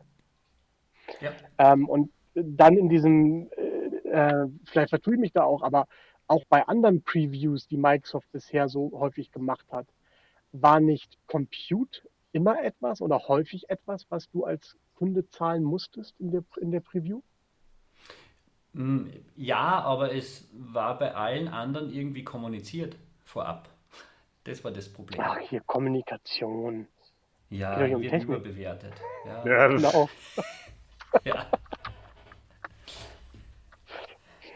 Also ich, ich habe kein Problem, wenn die Preview was kostet. Aber Ja. wenn ich nachträglich erfahre, dass mir die letzten drei Wochen jetzt 500 Dollar gekostet haben, dann ist es schön. Ja? Ja. Oder auch nicht. Ja? na klar. Aber da irgendwas ist halt auch immer. mit. Mhm. Das stimmt. Ja, so ist das. Jetzt bin ich ja ein bisschen später reingekommen ähm, in den Call. Wie ist denn so dein, dein Insgesamteindruck bisher? Ist es aus deiner Sicht äh, cooles Tool oder ist es noch irgendwie so ein ja, V1, obwohl es eigentlich die, der Gen 2 ist? Oder Mm, Ja, am Anfang habe ich es kurz erwähnt. Ähm, so die, die Data Governance Lösung sehe ich noch nicht. Also ich sehe Mhm. den, den, den Data Catalog Part ausgebaut, ja, äh, mit den ganzen Klassifikationen und, und Business Glossary und so weiter. Aber so wie es auf der Homepage steht mit Data Governance Lösung ist es noch nicht. Also da, da fehlt mir noch einiges, was jetzt so an, an Regulatorien, Prozessunterstützung und so weiter dann sage ich mal, für eine umfassende Data Governance Lösung noch wichtig wäre. Was von den ersten Eindrücken und von den ersten jetzt POCs, die wir gemacht haben, die Scanner könnten durchaus noch ein bisschen ja, robuster und neugieriger sein. Äh, die die mhm. funktionieren teilweise so, so lala, nennen wir es mal so. Das, das ist so eine Sache. Das Konzept gefällt den Benutzern gut, die wir jetzt einmal, sage ich mal, vorgestellt und ausprobiert haben mit den Kunden. Ähm, die, die Suchfunktionalität, dass ich im Endeffekt jedes Element mit einem anderen verknüpfen kann, sei es ein Business-Term dazulegen und so weiter und so fort. Also in, in meiner Datenlandschaft wirklich weiterhandeln kann. Das Konzept gefällt äh, gut, aber es ist halt ja eine, eine äh, Preview. Das, mhm. ist, das ist halt wirklich so. Also da, Nein, da Purview. Noch, Purview. Ah, Purview. Purview Preview. Purview Public Preview. Das haben wir jetzt alle zehnmal schnell hintereinander. Nein. Azure Purview Nein. Public Preview. Nein. Schade. Ja. Und jetzt alle. Ah. Nein. Und dann die Hände zum Himmel. Da muss ich aber auch noch mal kurz dazu sagen, weil ihr vorhin ja auch über diese ähm, Open Source Tools gesprochen habt, die da jetzt irgendwie zusammengesteckt werden oder sonst was. Ähm, ein Kunde von uns, ähm, der äh, hat sich einen anderen Data Catalog angeschaut, ähm, der normalerweise in diesem Gartner-Quadranten ähm, relativ weit rechts oben ist und mit I beginnt. Ähm, und der war sehr erschrocken darüber, ähm, wie dort entsprechend auch ähm, einfach nur verschiedene, oder nur würde ich sagen, verschiedene Open Source Tools oder auch andere Tools vorhanden sind, die irgendwie zusammengesteckt worden sind, die man alle dann auf VMs in Azure laufen lassen muss. Ähm, und äh, was so ein bisschen, also was ihn sehr unzufrieden gestimmt hat, was so ein bisschen klingt, dass das bei Purview, auch wenn das so ist, aber am Ende durch eine einheitliche Oberfläche eigentlich ja sehr, sehr schön von Microsoft gelöst wurde, oder? Naja, aber da hast du natürlich trotzdem den Fall, ähm, dass du eigentlich das gleiche Spiel hast, aber Microsoft halt diese verschiedenen Services für dich ausrollt. Also Big Data Cluster, 20 verschiedene Komponenten, aber äh, es ist nicht mehr so komplex, weil Microsoft sie für dich ausrollt. Und ähm, genauso könnte ich natürlich genau. auch ein Informa äh, I irgendwas, äh, jetzt habe ich doch fast den Namen gesagt. Mm. Ähm, ah, ja, ja, ja, Informativ. Rollout entsprechend äh, genau informativer und äh, einfacher gestalten durch Automatisierung und so weiter. Also ich glaube, im Backend unterscheidet sich es ehrlicherweise nicht so dramatisch, insbesondere weil ja auch viele dieser Lösungen im Backend durchaus auf ähnliche bis sogar zu identischen ähm, äh, Open Source Lösungen sitzen. Bin ich bei dir, aber ich glaube, dass, dass ähm, das Entscheidende dabei ist, könnte man. Und ich glaube, da hat Microsoft manchmal doch noch so ein bisschen die Nase vorn, dass sie es dann auch tun und solche Produkte irgendwie ein bisschen komfortabler für den Endanwender gestalten. Mhm. Ja, und, und integriert. Weiß nicht, ob ja. du da schon dabei warst. Also quasi so, ich suche in Synapse und bekomme äh, Purview-Ergebnisse und kann die direkt ja. weiterverwenden und ein Notebook äh, bauen. Äh, ja. Das finde ich halt genial, weil da hat halt, ja, natürlich Microsoft Synapse Klar. und Purview gebaut. Ja? ja. Und das ist schwierig, dass ich das als, als uh, Third-Party-Hersteller, dass ich da als Custom Search Provider in Synapse auftreten kann. Hm. Klar, da gebe ich dir vollkommen recht mit.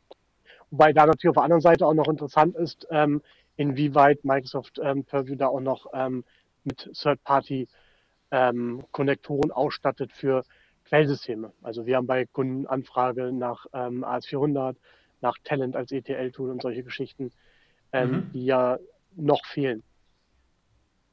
Ja, ich, ich kenne jetzt äh, Apache Atlas zu wenig. Aber was, was ich mir so ein wenig zusammengereimt habe, ist ja, wenn es für Apache Atlas so einen Connector gibt, dann könnte ich ja den für Purview auch irgendwie verwenden.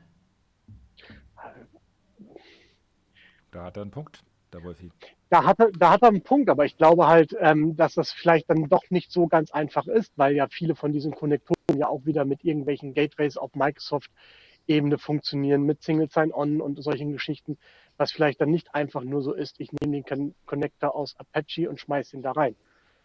Ja, aber die, die, die gesamte API im Endeffekt, wenn ich mir dort einen eigenen, äh, ich weiß jetzt nicht, wie das heißt, Entity Type definiere, äh, mhm. Die Liste, wenn ich, wenn ich in Purview die Entity Types abfrage, habe ich dort im Dezember schon SAP entdeckt, das bei mir noch gar nicht enthalten war. Ja?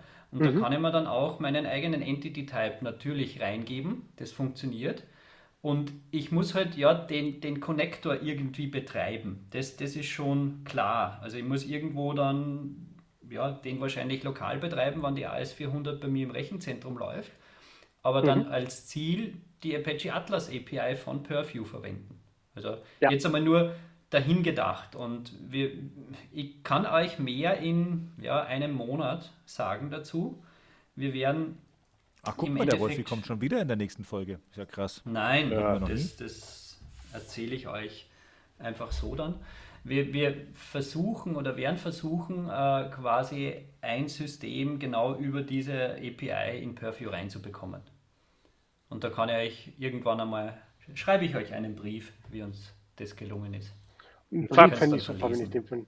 Ja. Den möchte ich gerne auch bitte jetzt wirklich kriegen. Ja, das finde ich sehr persönlich. Machen wir. Ja. ja. Kommt der dann per Eule? Per Fax. Ich glaube, der fährt mit dem Zug noch nirgendwo. Irgendwo fährt der hin, aber ich weiß Ja, kommt ja auch ja, zu mir. dann nach Pankow. Das ist ein Sonderzug. Ja. Oh Mann. Ah.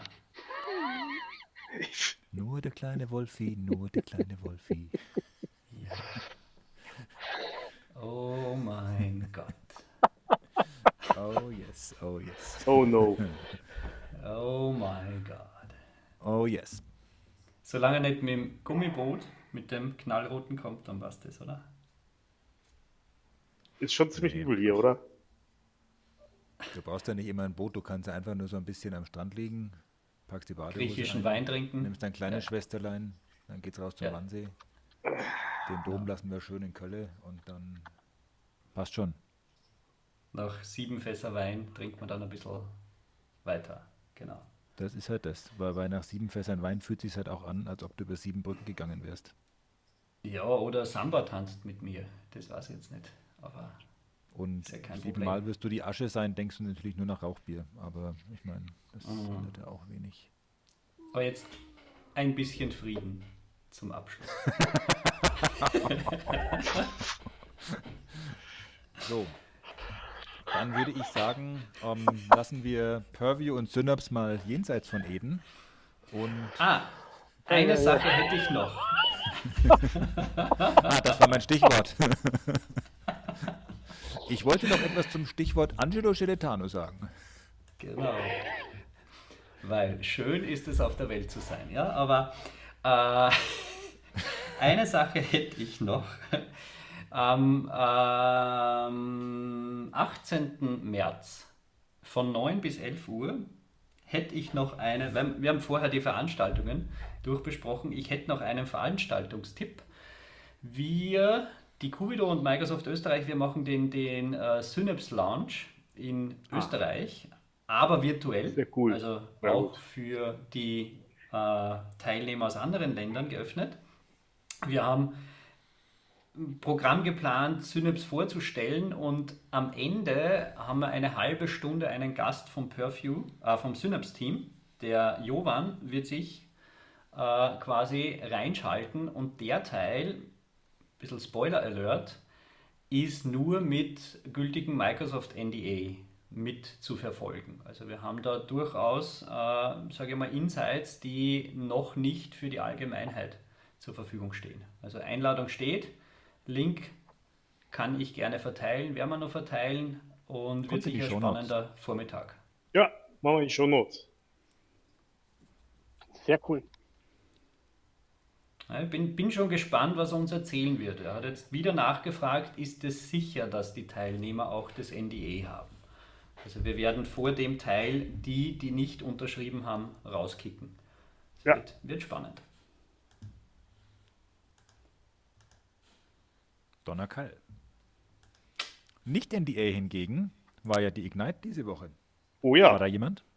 Hm, nicht wirklich. Ich hatte mich angemeldet, aber dann war irgendwie mal wieder keine Zeit. Ja, same, same. Kurz, kurz, kurz. Ja.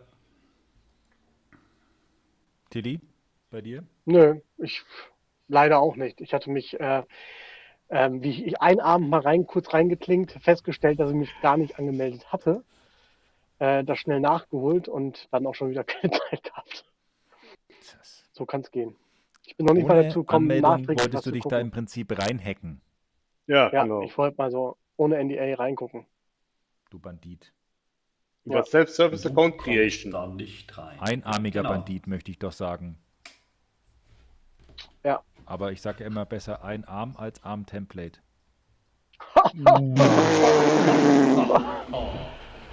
Der war so schlecht, Ben, den können wir nochmal machen. Okay. Besser Arm dran als Arm-Template. Ja, das, das hat ihn viel besser gemacht. Das lag nur an der Betonung. Ich dachte auch. Ich habe hier keine Synapsen mehr, die sind alle geschmolzen gerade, aber ja. Ja. Uff. Ähm, nein, ähm, wir Okay. haben eine Weltpremiere und zwar habe ich gehört, der Tilly wird uns mit seinem Bizeps einen Stepptanz vorführen und ähm, dieser Tanz steht im Prinzip sinnbildlich für ein Arm-Template. So habe ich es zumindest verstanden, Tilly, oder? Oh Mann, so spät Das schon. hast Ich du- muss weg. Das hast du qua- quasi fast genau auf den Punkt gebracht, ähm, zu dem, was ich euch äh, noch kurz äh, erklären wollte oder erzählen wollte. Vielleicht kennt ihr es ja auch schon. Wer von euch Also nutzt im den Prinzip so eine Art? Dancing with the Stars, nur als Hier, Arm-Template. ich. Genau. Ähm, Templates und wie schreibst du Arme. Also, Arm-Template? Äh, ARM ARM. minus Template? Nee, also. Ja, Jetzt wird's ganz kommt, schön arm hier. kommt, kommt, kommt ein bisschen drauf an. Nee, also wo man ja, wie man ja ARM-Templates. Oh Gott, ey, ja. It depends. Ja, it depends. right.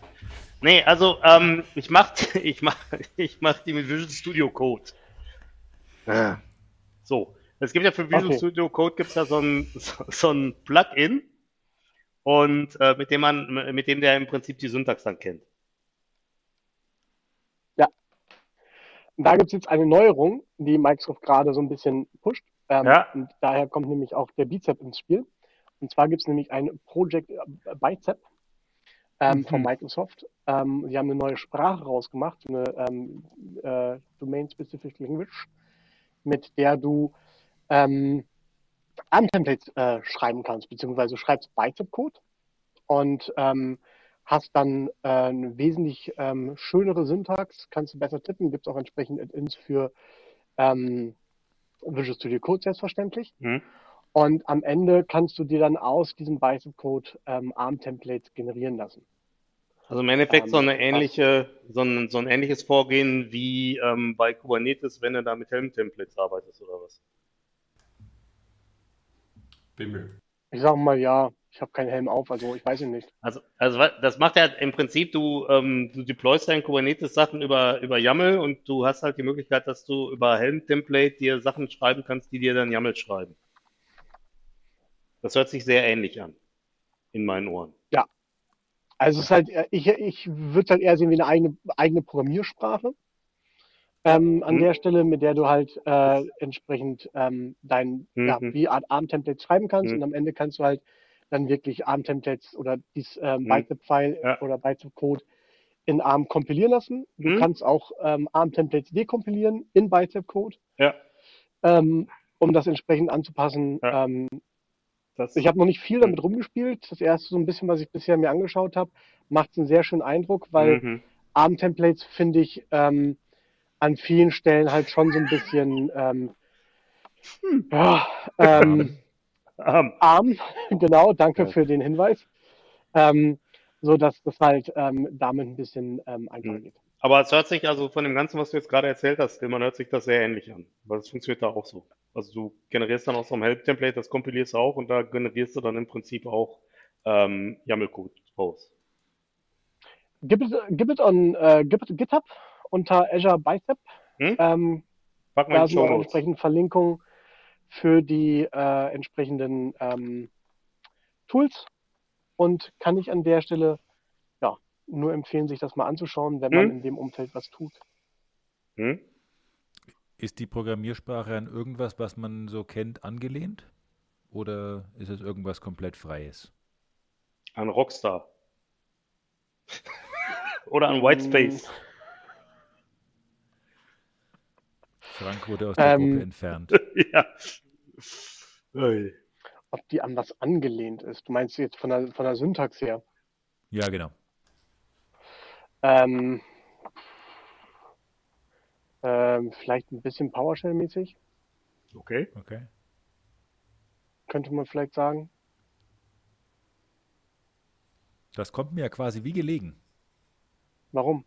Hättest du lieber einen VW gehabt? Ähm, nee, ähm, generell dieses Thema kommt mir sehr gelegen, ähm, weil ich gerade dabei bin, einen neuen ähm, Kurs auf Pluralsight zu bauen und ein Thema davon ist Deployment mit ARM-Templates.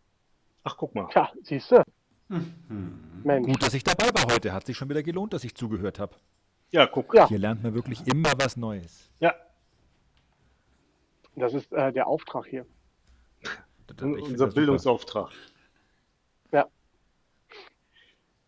Verbildungsauftrag. Ja, cool. Dafür vielen Dank. Werde ich mir anschauen. Ich bin gespannt. Ich hoffe, der Link landet in den Show Notes, sonst finde ich das nie wieder. Eieiei.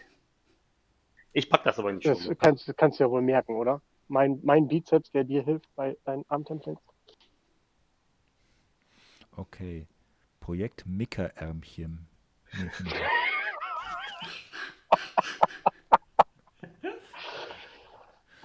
Diese Eselsbrücke hat mich nicht weitergebracht, Tilly.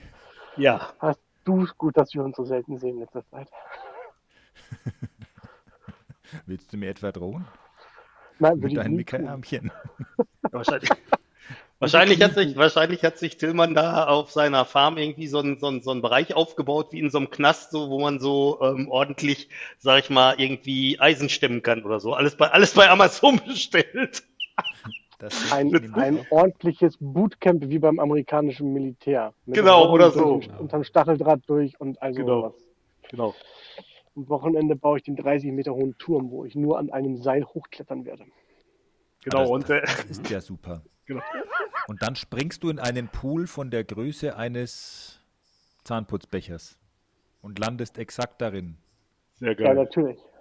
Mhm. Cool. Und siehst du, nachdem der ja nicht sonderlich groß ist, dieser Zahnputzbecher, da kommen jetzt deine mickrigen Ärmchen wieder gelegen, weil du brauchst dann auch nicht so viel Platz. Kommen wir vielleicht mal weg von ähm. Tillys Bizeps, kommen zurück zum Bildungsauftrag, den ja der Wolfi schon schön adressiert hat. Ähm, es gibt auch ein neues Konzept bei den ähm, Pars Regionalgruppen, habe ich gesehen. Was den Bildungsauftrag respektive die Verteilung des, des Bildungsauftrags angeht. Ein neues stach, Konzept. stach da auf YouTube etwas ins Auge. Ein paar Videos, die es bei unserer letzten Aufzeichnung noch nicht gab. Ach Genau. so, ich dachte, du meintest jetzt auf einmal, dass wir äh, virtuell sind, weil ich wollte schon sagen, das ist ja jetzt Ja, mal nicht erst seit gestern so. Wir haben ja schon länger dieses virtuelle Syndrom. genau. Und wir hatten ja viele von den virtuellen Treffen aufgezeichnet und die kann man sich jetzt auch äh, dank eines, äh, sag ich mal, äh, Teilnehmers dieses Podcastes, nennen wir ihn mal Bimmelben. Danke, Wolfi. Ja, vielen Dank. Sehr, Bitte gerne, bitte gerne, immer danke. wieder gerne. Nee, also die kann man sich jetzt tatsächlich auch auf YouTube angucken, weil ähm, die jetzt, weil der Ben halt, ähm, sag ich mal, ähm, die Videos geschnitten hat und irgendwie ein bisschen aufbereitet hat und so. Und äh, da haben wir schon einiges, ich habe da mal reingeguckt, da haben wir schon einiges an Videos, ne? Das müssten jetzt so elf oder zwölf sein. Ja, ja, Also irgendwie so, ne? Von daher Sehr cool. dachte ich mir, der Hinweis kann ja auch nicht so ganz Nee, schaden. definitiv nicht. Wo sind, dann äh, äh, mach das doch mal bitte ähm, nochmal ganz klar und deutlich. Wo sind diese zu finden? Auf YouTube. Genau. Und wonach muss ich suchen? Nach Bimmel Ben hat Videos geschnitten oder? Ja, genau. Nee, nach German Guy tries to install Power BI Gateway. Yes, yes. Yes. Ähm, also du kannst zum Beispiel suchen nach Pass Deutschland, würde ich mal sagen. Genau. Aber wir, ich würde zusätzlich auch sagen, dass wir mal die Links in die Shownotes hineinpacken. Das machen wir. Und vielleicht an der Stelle ein kleiner Aufruf, wenn ich da mal kurz etwas Werbung in fremder Sache machen darf. Der Pass Deutschland e.V. Channel hat nämlich derzeit die eingängliche URL youtube.com slash channel slash, ähm, jetzt Achtung, großgeschrieben UCKDL2, jetzt kleingeschrieben MJ, großes JCN 5KXV2 TM5C unterstrich FQ, F und Q bitte wieder groß, wichtig, case sensitive. Ähm, sobald wir da 100 Subscriber haben, respektive der Verein Ja. 100 Subscriber hat, könnte man dem Ganzen einen sprechenderen Namen geben, wie zum Beispiel youtube.com slash datagrillen, einfach nur so als, ähm, ohne da jetzt Werbung in eigener Sache betreiben zu wollen. Ähm, Von daher, vielleicht klickt mal ähm, der eine oder andere noch so ein bisschen auf äh, Abonnieren. Und Kannst dann, du die URL äh, kurz wiederholen? Die URL ist youtube.com slash channel slash großgeschrieben UCKDL2, klein MJ, großes J, klein CN, 5, großes K, kleines X, V2, minus großes T, M5, großes C, Unterstrich, großes F, großes Q. Äh, kleines M mittendrin, Entschuldigung. Ja, habe ich ja gesagt. Nein. Moment, ich lese nochmal von Anfang an vor, damit das Zweifels. War das jetzt ein M oder ein N? M wie Martha oder also. N wie Nordpol? Ein, also es geht los mit einem großen U wie in Fuck You. Und Fuck You fängt doch mit einem großen F an. Ich bin verwirrt. Und dann das R wie Dagmar. Ja. Eher wie in Ben nur anders. Also. Ah. genau. Habe ich verstanden. Ist okay, steht in Shownotes. Na, A, A ist keines drinnen. Also, nein. Richtig. Genau. Aber wie gesagt, ansonsten bei YouTube auch einfach nach Past Deutschland e.V. suchen, dann würde der Channel auch entsprechend kommen und vielleicht schaffen wir es ja bis zum nächsten Mal, dass da eine etwas eingängliche URL kommt und ähm, was sehe ich denn da? Datenartefakte mit Azure Synapse Analytics verbinden. Ja, das hat das einer. Mir aber doch, oh mein Gott. Das scheint mir doch erinnern, dass ein bisschen. Das hat. Was denn? Was soll denn das für ein Content sein? Synaps, noch nie gehört. Nee, weiß ich auch nicht. Mhm. Komisch. Okay. Aber da können wir uns vielleicht mal jemanden dazu einladen. Mal gucken. Ja, jemand, der da Ahnung von hat. Ja, das hört sich interessant an. Aber das sind ja nur noch 30 Abonnenten, die fehlen. Ja, eben. Ja. Das heißt, ihr drei habt jetzt alle drei geklickt oder was? Genau. Klar. Ei, ei, ei. Sicher. Wir skripten das mal eben. Wir skripten, wir skripten das mal eben mit PowerShell. Okay, ähm, was soll ich dazu sagen? Und Danke. wenn ihr die Videos alle durchgeguckt habt, dann stellt sich für mich eine ganz andere Frage, weil irgendwann ist ja auch mal genug Content und dann braucht es auch mal so ein bisschen Entertainment. Sag mal, Frank? Ben! Hast du eigentlich einen Film gesehen?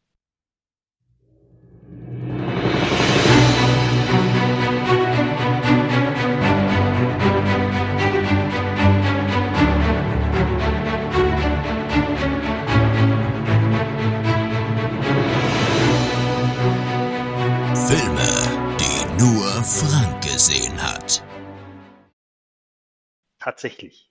Ich habe einen Film gesehen. Und zwar. Nein. Doch. Ja. Und nicht nur einen, aber das ist eine andere Geschichte. Oh. Ähm, ja. Also, ähm, es ist ja, was ja, was ja ein bisschen schade war jetzt auch am letzten, im letzten Jahr, war ja, wie ihr sicherlich alle mitgekriegt habt, dass die Kinos zu waren und so, ne? Und ähm, ja, jedenfalls, was dann, ja, war irgendwie war ein bisschen blöd. Aber ähm, Lüdinghausen, da ist renoviert worden. Äh, nee, das ist, okay. hier, äh, ist hier tatsächlich, das Kino ist hier tatsächlich komplett neu gebaut worden und die haben irgendwie eigentlich so im März letzten Jahres aufgemacht, was nicht so glücklich war. Ähm, nee, egal. Ja, ja, genau, nee. Also, und wie ihr ja möglicherweise mitbekommen habt, ist, sind halt diverse ähm, Marvel-Filme, die für letztes Jahr angekündigt waren. Unter anderem Black Widow ist ja verschoben worden, irgendwie auf dieses Jahr. Und man ist sich auch noch nicht so ganz einig darüber, ob, ich weiß, ich weiß gar nicht, ob die, ob die das jetzt, ähm, sag ich mal, direkt irgendwie ähm, als, als Stream-Veröffentlichung machen wollen. Ähm, das weiß ich, also zum Beispiel Matrix 4, der soll ja dieses Jahr auch kommen, der wird direkt bei HBO halt ähm, als Stream-Premiere sozusagen veröffentlicht. Und ähm, ja, wie, wie gesagt, also es gab ja eigentlich letztes Jahr nicht wirklich Marvel-Filme, bis auf eine Sache, und zwar den Film The New Mutants, den wahrscheinlich wieder nur ich alleine geguckt habe, nehme ich mal an. Ähm, ich war nicht Kino. The New Mutants, die neuen Mutanten. Okay. Heißt der in Deutschland wahrscheinlich nicht, aber ist egal. Ähm, und da geht es im Prinzip. heißt der, glaube ich, der Prinz aus Zamunda 2. Ja, genau, richtig. Der Prinz, die, haben, die haben dabei nicht nur den Titel, das ist, das, ist total, das ist total neu. Die haben nicht nur den Titel, sondern auch die komplette Optik des Films irgendwie überarbeitet in der deutschen Synchronisation. Ja, nein.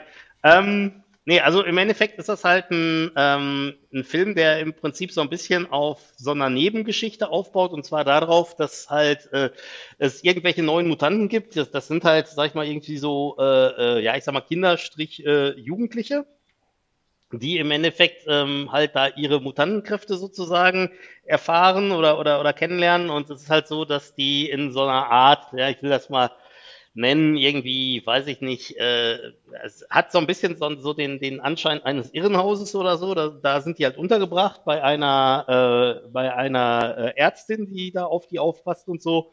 Und das Ganze hat so ein bisschen, es ist auf jeden Fall sehr gutes Popcorn-Kino. Und, und es geht halt darum, dass die dann da irgendwann halt abhauen wollen. Um, das ist halt äh, schon ein recht gutes Popcorn-Kino, muss man sagen, und hat auch so ein bisschen so ein, ja, ich sag mal, so einen kleinen Horror-Einstrich oder so. Also hat mir gut gefallen. Ich fand auf jeden Fall, ich war gut unterhalten. Aber ich meine, dazu, dazu brauchst du ja auch nicht viel, ne? Was? Was soll ich da noch? Kann, da, ich meine, ich denke, es ist alles gesagt. Können wir nur ja. zustimmen nicken. Ja, würde ich sagen, ist auch in so einem Podcast hervorragend. Aber eine andere Sache, wo wir gerade bei Marvel sind. Äh, hat jemand von euch denn schon WandaVision geguckt? Auf Disney Plus. Äh, ich habe das angefangen und ganz schnell wieder aufgehört. Ich habe dann zwar gehört, ja, ab Folge 4 wird das erträglicher. Ja, ja. Aber äh, meine Zeit ist mir leider zu schade, auf Folge 4 zu warten, dass etwas erträglich wird. Entweder finde ich eine Serie halt gut oder nicht. Und ja, also. Mal, irgendwann ist es nicht mehr ganz so schlimm. Das ist halt so, ja, irgendwann wird die Stelle taub, dann tut es nicht mehr so weh, da wo du dir vorhin Essig ins Knie gegossen hast. Ja, ja mag ja. schon so sein. Das, das, ist, das ist tatsächlich wird so. besser, wird besser. Ja.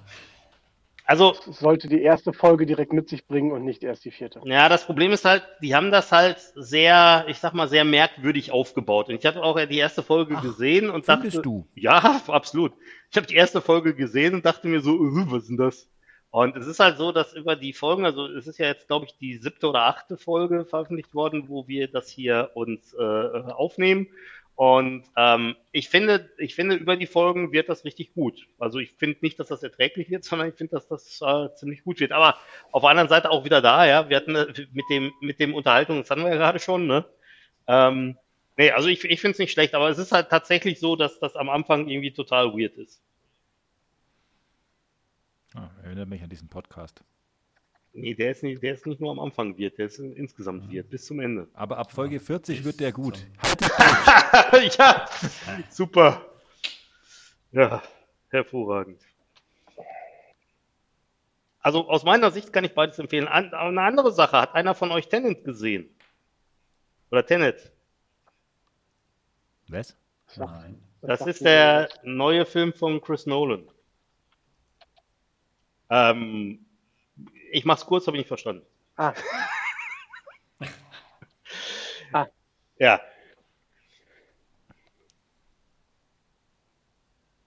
Okay.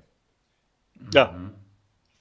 Da ja. musst du vielleicht nochmal gucken oder so. Ja, im Endeffekt geht's da so um so eine Zeitreisethematik und ähm, ich meine, ich habe mir ähm, um, halt, ich, ich, saß, nachdem ich den Film gesehen habe, erstmal relativ ratlos da und dachte, was war, was war denn das jetzt?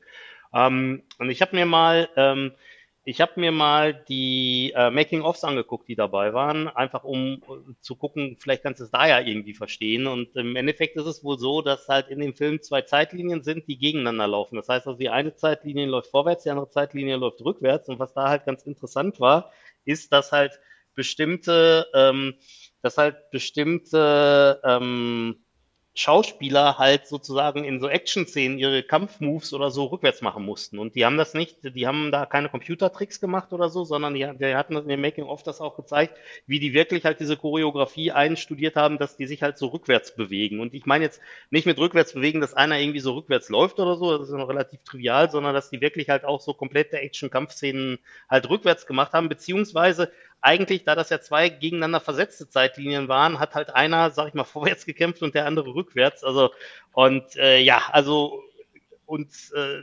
deswegen, also ich, vielleicht muss man ja einfach nochmal gucken, das kann durchaus sein, ja, aber ich fand den irgendwie schwierig.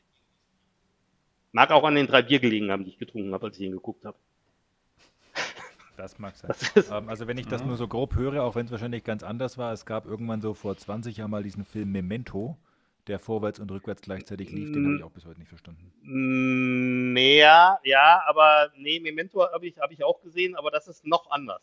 Weil die, weil ich glaube, bei Memento war das ja so, dass da die einzelnen, ähm, die einzelnen Szenen vorwärts und rückwärts. Szenen ja, genau. Ja, genau. Und, und da ist es, bei Tenet ist es wirklich so, dass in einer Szene sowohl eine Zeitlinie vorwärts als auch rückwärts läuft.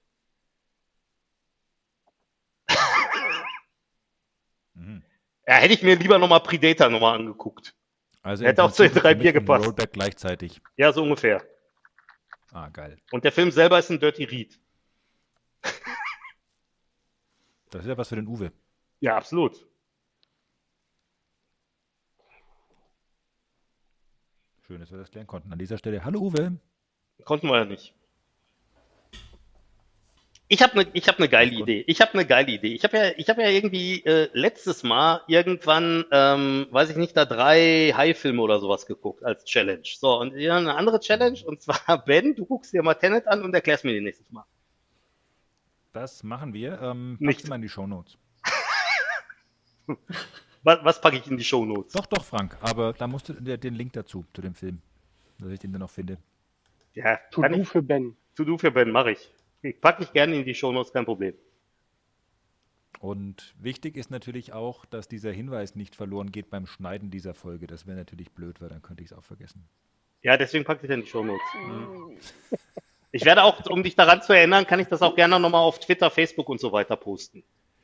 Das wäre total gut. Kleinen Augenblick. Ignore Blacklist Mute. Ja, bereit. Kann losgehen. Eieieiei. Ja, sehr schön. Oder auch nicht. Wir haben noch ein Absolut. kleines Thema. Haben wir, können wir noch ein kleines Aber Thema am bitte. Ende mal reinschieben? Ja, Ähm, sicher. wie ihr vielleicht ja wisst, weil wir das schon mal so nebenbei in äh, einer unserer unzähligen WhatsApp-Gruppen, ähm, wo nur die gleichen Leute drin sind, äh, besprochen haben, mhm. ähm, bin ich ja auch äh, äh, glücklicher Inhaber jetzt eines Surface Duo. ja, richtig. Gratuliere. Ja, genau. Erzähl Danke. mal. Und ähm, im Gegensatz zu dem, was ich bisher äh, entsprechend vorher an Kritiken gelesen habe, Mhm. äh, muss ich mal ganz klar sagen, ist das Ding einfach total geil. Okay. Dann erzähl Ähm, mal. der, Preis ist nach, der Preis ist nach wie vor ähm, nicht Mhm. geil, da stimme ja. ich zu. Aber ähm, ähm, ich finde äh, zum einen, das Ding wird mit äh, USB-C-Kopfhörern geliefert, ähm, die halbwegs äh, in Ordnung sind. Ähm, also Teams ähm, und so weiter funktionieren einwandfrei. Ähm, Das heißt, man muss die nicht für ich 600 find- Euro dazu kaufen. nee, man kann die wirklich direkt auspacken, in den USB-C-Stecker Cool. unten reinstecken und es tut alles in Cool. einem Preis drin. Cool. Ähm, ich habe ja bisher auch ein iPhone ähm, Mhm. gehabt ähm, oder habe auch immer noch das iPhone, weil ich noch nicht komplett umgestiegen bin. Und ähm, meine Freundin hatte bisher immer einen, ähm, äh, einen, einen Android. Und da hatte ich mit ihm immer so ein bisschen mich nie so wohl gefühlt, wenn ich das mal in der Hand hatte. Ähm, bei dem kam ich sofort ähm, mit Android auch entsprechend klar. Ähm, ist dieser Microsoft Launcher mit drauf. Ähm, die normalen Business-Applikationen, die ich so damit irgendwie verwende, wie Outlook, Teams, ähm, WebEx und so ein Krams, ähm, funktionieren alle einwandfrei. Mit den beiden Sichten nebeneinander kann man richtig schön arbeiten, dass man auch Sachen rüberkopieren kann. Mhm. Ähm, ich glaube, den, den wirklichen größten Kritikpunkt, den ich habe an dem Ding ist, ich habe das wenn immer wie so ein kleines Buch in der Hand Mhm. und dann liegt die untere Kante immer auf meinem kleinen Finger. Mhm. Die finde ich ein bisschen, ein bisschen kantig. Die könnten sie ein bisschen runder machen. Das Mhm. ist, glaube ich, mein einziger Kritikpunkt derzeit, den ich habe. Okay. Ähm, auch von der Geschwindigkeit her. Also ich weiß nicht, ähm, warum Leute sagen, das Ding wird so langsam reagieren. Ähm, sehe ich jetzt keinen keinen Punkt dabei. Ähm, Teams läuft genauso langsam wie auch sonst auch. Okay. Ähm, und also ich finde es ist echt ein cooles Device. Ja, aber Doom läuft da in der 2016er Version noch gar nicht in 4K drauf. Da bin ich vollkommen bei dir, aber vielleicht ist das auch einfach bei mir dann ein falsches, ähm, äh, ein falscher Anwendungsfall, weil ich muss sagen, das, was ich eigentlich wirklich Hm, damit na, momentan nutze, sind da wirklich Sachen wie Teams, ähm, Office-Produkte, To-Do, die Azure-App ähm, und solche Geschichten. Also Mhm. ich nutze halt wirklich nur rein für, ähm, für die Arbeit äh, und dafür finde ich es ziemlich cool. Mhm. Ähm, und ich finde auch die Integration von ähm, Microsoft-Accounts in das Gerät und dann, ähm, womit du dich dann bei einzelnen Apps anmelden kannst, wesentlich besser gelöst als auf dem iPhone. Okay. Ähm, ich habe am Anfang meine ähm, Firmen, äh, ähm, meinen Firmenaccount entsprechend eingerichtet und wenn ich jetzt Mhm. andere Microsoft-Apps geöffnet habe, sind ein Großteil ähm, war darauf vorinstalliert, aber auch einige Apps, die ich nachinstalliert habe, Mhm. ähm, da musste man jetzt nicht nochmal überall sich komplett neu anmelden, sondern ähm, Mhm, er hat okay. sofort gesagt, hier, du hast da eine entsprechende Entität, möchtest die nutzen. Und ja, Aber da würde mich jetzt nochmal eine Sache interessieren, Tillmann. Und zwar, wie sieht denn das aus Ja. mit, ähm, mit, mit den Weiß. Apps, die. Was, wie? Ja, ach, echt. Ähm, ja, wenn es das nicht in Space Go gibt, dann kann man es ja eh nicht verwenden. Nein, aber. ja, da ähm, ich dir recht mit. Nein, aber wie sieht das denn aus mit, ähm, mit Apps wie zum Beispiel Teams oder so, ähm, mit, mit, äh, wenn du in verschiedenen Tenants drin bist? Das ist ja so ein bisschen ein Problem auch unter Windows, ne? Ähm, ist das da gut gelöst oder ist das da ähnlich? Genauso, genauso gelöst wie auf dem ähm, iPhone derzeit auch. Das, Das heißt, du Ja. kannst oben auf dieses Burger-Menü Mhm. klicken und kannst dann direkt äh, entsprechend ah, okay. ähm, den, äh, ja, diesen Account entsprechend auswählen, ohne dich da großartig ummelden zu müssen. Er macht zwar im Hintergrund das gleiche, aber das macht er auf dem iPhone, dass er Mhm. switcht. Ja, ja, genau. Ähm, und da hängt es dann tatsächlich wirklich noch so ein bisschen damit zusammen, ähm, äh, wie du dann bei ähm, anderen entsprechend mit eingebunden bist. Ja. Ähm, weil da kommt natürlich dann, dass du manchmal dir nochmal einen Code zuschicken musst oder Zwei-Faktor-Authentifizierung. Ja, gut, klar. Ne? Ähm, genau, und Zwei-Faktor-Authentifizierung halt bei mir noch nicht äh, jetzt drauf laufen. Das habe ich noch nicht entsprechend auf dem Gerät eingerichtet. Da muss ich halt immer noch auf dem iPhone nachschauen. Hm. Ähm, aber ich weiß auch ehrlich gesagt gar nicht, ob ich auf dem Gerät mit der gleichen, kann ich eigentlich auf zwei Geräten die äh, Zwei-Faktor-Authentifizierung Müsste gehen, oder? Nee, weil du kriegst es ja auf Nee, dem ich Gerät auch nicht. ich. Nicht, Also, ja. Genau, du kriegst aufs Gerät geschickt und du registrierst ja auch Stimmt, das die, Gerät. die, du, nee, du registrierst ja die Telefonnummer. Genau. WhatsApp funktioniert zum Beispiel auch nicht drauf, ähm, Ja, weil das kann ich auch okay. nur auf dem oder auf dem iPhone verwenden. Ja, ja, stimmt. Ähm, ja, aber da viele Sachen sich mittlerweile halt auch über die Cloud synken ähm, Hm. an, an äh, Applikationen. Ähm, ich verwende zum Beispiel jetzt Raindrop.io für ähm, so, so äh, Link-Sharing bei mir, also hier äh, Bookmark-Getöns. Okay. Ähm, das kann ich dann überall mit verwenden. das ist besser als Ähm, und Pocket? das habe ich dann hier auch direkt drauf. Äh, Pocket habe ich vorhin nicht verwendet. Okay. Genau. Also mir macht Spaß, finde ich ehrlich gesagt ein cooles Device. Ähm, und ja, ho ich hoffe, es bleibt äh, wesentlich länger am Markt als einem Band oder sowas. Ein Zoom. Hm? Eieiei. Ja. na Ja. dann. Nur mal so als. Wir warten mal ab, wie lang es dir wirklich gefällt, bevor wir es uns auch kaufen. ja. Echt jetzt? Ja. Ja. Habe ich mir gut überlegt. Okay. Du bist Gut, unser wenn ihr, das, Danke dafür, wenn ihr euch das gut überlegt habt, finde ich das in Ordnung. Ja, Wir gut, was heißt das schon, wenn einer wir uns das gut Konferenz überlegen? demokratisch abgestimmt. Mhm. Finde ich in Ordnung. Jo, War mir auch Gut. ein Anliegen, dass das einfach soweit möglich alles klar. läuft. In diesem Sinne, Jo. lieber Wolfgang, vielen Dank, dass du Ja. bei uns zu Gast warst. Es war uns wie immer ein Fest. Absolut. Ja, ein Wie immer. Volksfest. Ja, ich meine, wir waren ja auch hier mehr als grenzüberschreitend. Vier Personen aus vier Haushalten, schwierig. Ja, ist ja Wahnsinn. Das ja. ist das. Wobei ein Podcast mit dem Frank überschreitet häufig und viele Grenzen. Von daher. Alle Grenzen, alle. Vor allen Dingen die Grenzen des guten Geschmacks. Aber das ist ein anderes Thema. Ganz recht. Ich, ich, bin, ich bin dann immer so atemlos nach solchen Terminen. Boah. so, Leute, ich gehe jetzt weinen. Gut, dass ich also, Wochenende habe. ja, echt. Ah, Wo ist Ich das gehe Bier? Ja, echt, okay. Meine Fresse. In dem Bis Sinne, dann. meine Lieben, schönes Wochenende. Ja, dann gleichfalls. Respektive den Zuhörern Ebenso. eine schöne Woche. Ja. Und Ja. bis demnächst. Ebenfalls. Tschüss. Bis dann. Ciao, ciao. Ciao. Tschüss.